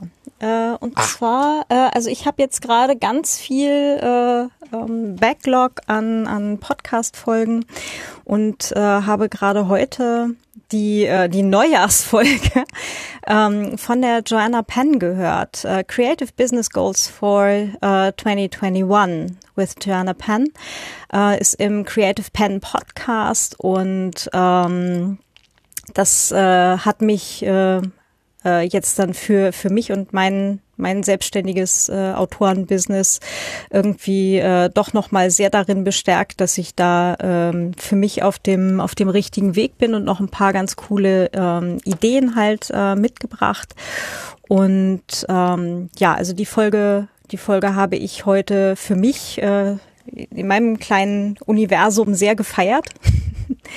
Und ähm, ja, also die, ich fand, ich fand sie sehr, sehr schön und vielleicht für alle äh, anderen, die halt auch irgendwo ihr ein, ein, ein kreatives äh, Business, zweites Standbein, wie auch immer aufbauen wollen, ähm, kann ich grundsätzlich den Creative Pen Podcast sehr empfehlen, weil die Joanna halt äh, das Ganze auch schon sehr lange macht. Die ist schon seit ähm, Gott, seit über zehn Jahren auf jeden Fall. Ich glaube 2000 2014? Wann hat sie mit dem Podcast angefangen? Ich glaube, die ersten Folgen sind von 2014. Da war sie aber, glaube ich, auch schon selbstständig. Ähm, hat halt wirklich diese, gerade im Bereich äh, Self-Publishing und Buchmarkt eben alles sehr ähm, ähm, ja halt mitgemacht und, und sehr im Blick, ähm, hat aber auch ein ganzes Teil, äh, was jetzt halt sich im Bereich ähm, Richtung äh, Voice und, und Audio äh, befindet, ähm, äh, sehr im Blick, was da halt irgendwie so an, an neuen Möglichkeiten gibt, also von, von ähm, Machine Narrative, äh, also Narrat Narrating, äh, also dass, dass man quasi schon die eigene Stimme ähm, äh, durch äh, Software emulieren lassen kann, die dir dann quasi dein Hörbuch spricht. Also da geht's halt auch gerade mhm. große, in großen Schritten voran. Ähm, mhm. Noch lange, also noch nicht bei, bei Unverwechsel oder Verwechslungsgefahr, aber halt ähm, durchaus mit, mit großen Schritten und sie gibt da halt auch immer wieder äh, Beispiele. Ähm, also macht dann halt immer mal so, so äh, extra Folgen oder hängt halt so Ausschnitte dran, wie weit das Ganze denn jetzt ist. Also sie testet das dann halt auch wirklich aus und, und sagt, das ist der aktuelle Stand und so. Und ähm, finde ich halt doch äh, sehr beeindruckend, ähm, was die Joanna da halt so macht. Und äh, ja, also wie gesagt, die Folge heute, äh, also die ich heute gehört habe, die eigentlich von Neujahr ist, ähm, genau, die hat mich doch äh, sehr, sehr bestärkt. Ja. Okay, danke schön. Die hat den Namen oder ist das einfach die Neujahrsfolge? Um, ähm, Creative Business Goals for 2021 with Joanna Penn. Okay, mal aufschreiben. Business Goes. Ist, ist schon. Äh, Ach, ja, was, wie, wie, wie konnte ich nur, konnte ich nur. ich, ach, keine Chance, ja, ist wunderbar, wunderbar. Aber die Stimme, die, Dankeschön, Claudia, vielen Dank dafür. Und die Stimme, die sich gerade gemeldet hat, hat äh, offenbar auch einen Blütenschatz. Das heißt, ich bin der Einzige heute ohne. Das ist ja mal ein ganz neues Gefühl für mich. Super, ich fühle mich so mutig. Lars, was hast du denn? Äh, ja, ich habe äh, noch ein bisschen gehadert, ob ich es als Blütenschatz, Entschuldigung, aufnehme oder nicht. Und habe dann gedacht, okay, ich kann zumindest eine kleine Brücke bauen. Äh, mein Blütenschatz dieses Mal ist ein YouTube-Kanal namens Techmoan. Schreibt sich T-E-C-H-M-O-A-N. Und äh, das ist ein Brite, der in seinem YouTube-Kanal ähm, ja, ich würde mal sagen, der hat ursprünglich eigentlich so billige Dashcams und sowas getestet und hat irgendwann im Laufe der Zeit immer mehr Audiotechnik reingenommen. Und äh, der schaut sich hochwertige und pröttelige Audiotechnik an, ob relativ neu oder ziemlich alt. Ähm, Gerade die alten Sachen sind interessant. Da sind also Audioformate dabei, von denen man noch nie gehört hat und völlig obskure technische Lösungen. Zum Beispiel äh, die Tage äh, habe ich ein Video gesehen äh, über eine sprechende Uhr. Äh, und ja, das Ding ist schon steinalt und die Mechanik, die da drin ist, da ist tatsächlich eine, eine runde Scheibe drauf äh, drin, so eine Art Magnetscheibe und in einem, in einem Bogen fährt ein Magnetlesekopf wie von einem Kassettendeck über diese Magnetscheibe und liest diese Uhrzeit ab. Ähm, da ist also die Uhrzeit gesprochen auf dieser Scheibe gespeichert. Und wenn man auf den Knopf mhm. drückt, dann fährt in einem Bogen dieser, dieser Tonkopf über die Scheibe und dann wird einem das vorgelesen. Ähm, vollkommen vollkommener Wahnsinn. Ähm, und er nimmt die Dinge auseinander, versucht sie ein bisschen in Ordnung zu bringen und äh, mit einem sehr trockenen britischen Humor ähm, äh, kommentiert er das auch ganz wunderbar. Das ist äh, ganz wunderbare Unterhaltung und äh, ja, wenn man sich für Audiotechnik interessiert, man, man kriegt immer noch wieder äh, so Dinge mit, von denen man noch nie gehört hat. Also ich glaube, da sind so, da ist so viel Zeug dabei, dass keiner alles weiß von dem, von dem, was der da zeigt. Also ähm, ich finde es wirklich toll. Das klingt wirklich spannend. Danke. Es ist vielleicht gerade jetzt, wenn man äh, bei Corona zu Hause rumhockt und äh, selber nicht so richtig tatkräftig sein kann, ganz schön anderen beim Arbeiten zuzugucken oder beim Zerlegen oder so. Ja, und der, der Typ ist halt halt recht dröge und äh, ähm, hält eben auch mit seiner Meinung nicht hinter dem Berg. Wenn, wenn dann etwas eben, eben äh, seiner Meinung nach nichts taucht, dann sagt er das eben auch sehr deutlich. Ja. Und ja. Ähm, das macht durchaus Spaß. Und äh, ja, wenn er dann halt irgendwelche Provisorien eingeht, weil er irgendwelche Teile nicht mehr bekommt oder so, ist es äh, wirklich sehr unterhaltsam. Und ich war darauf gestoßen, weil ich im Moment bei YouTube viele Tutorials gucke.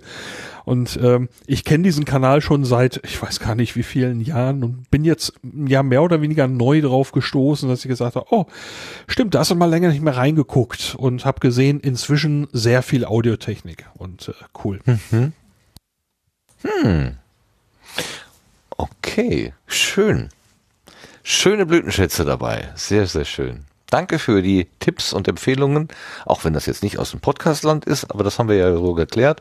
Also Blütenschätze dürfen ja von überall sein, äh, einfach nur Dinge, die uns gerade irgendwie angeregt haben, die, dass wir diese, diesen Impuls einfach weitergeben wollen. Ich diesmal nicht, aber dafür ganz viele wunderbare andere Blütenschätze. Ich danke euch dafür. Und ich danke auch für die Begleitung hier an die Hörenden, denn wir sind damit am Ende unserer, unseres Sendegartens, unserer 116. Ausgabe.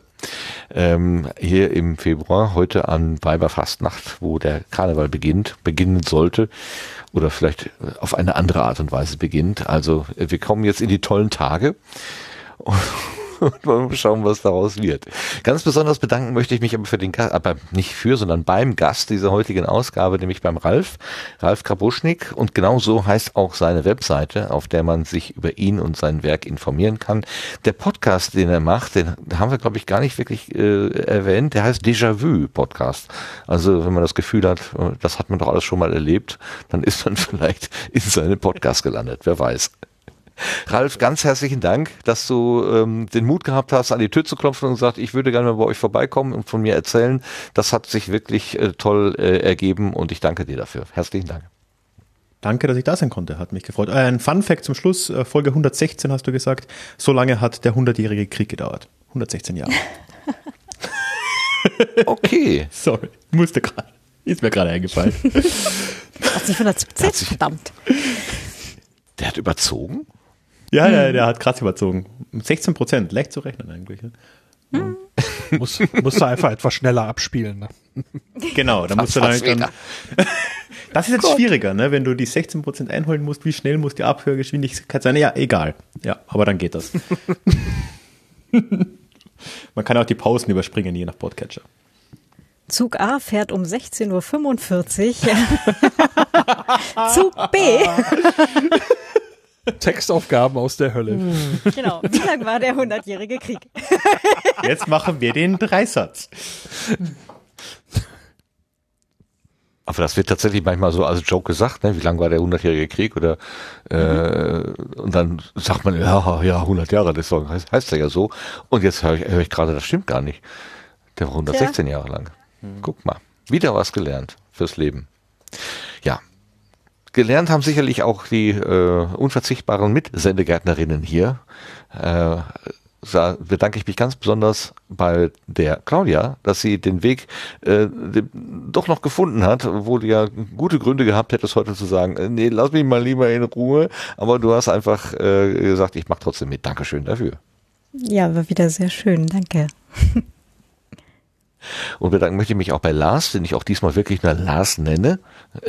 Das mit dem Verwechseln hatte ich ja gerade schon beim Ralf. Ähm, danke dir für deine schnellen Recherchen und deine wunderbaren Beiträge. Dankeschön dafür. Da muss ich echt aufpassen, dass ich mich dann auch richtig angesprochen fühle. Äh, sehr gerne, hat Spaß gemacht. Super. Und der Mann, der die Finger in der Technik hat und hier das ganze, äh, ja, die Zentrale sozusagen so wunderbar fährt und uns auch immer mit Techniktipps und vor allen Dingen mit diesem wunderbaren Studio-Link versorgt. Ähm, an den geht natürlich auch ein ganz großer Dank an den Sebastian. Dankeschön. Ja, ebenfalls immer wieder gerne. Ach, das höre ich am liebsten.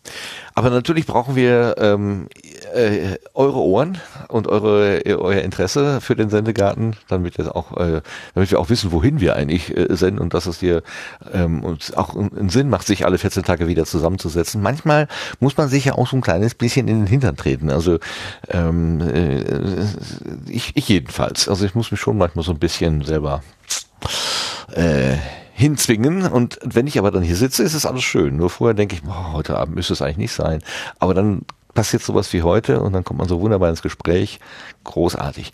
Also, danke an euch, die ihr dem Sendegarten zuhört, diejenigen, die das jetzt hier live gemacht haben, die uns bei der Live-Aufnahme begleitet haben, die auch noch im Chat gewesen sind, das eine oder andere kommentiert haben, an euch ganz besonderes Dankeschön.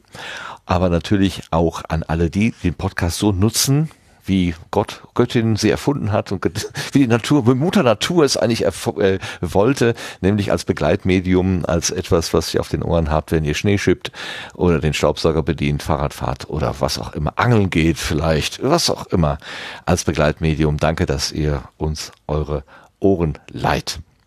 So, und damit sind wir durch. Mir bleibt nur noch zu sagen, Dankeschön fürs Dabeisein, bis zum nächsten Mal und kommt gut in die Nacht. Tschüss zusammen. Tschüss. Tschüss.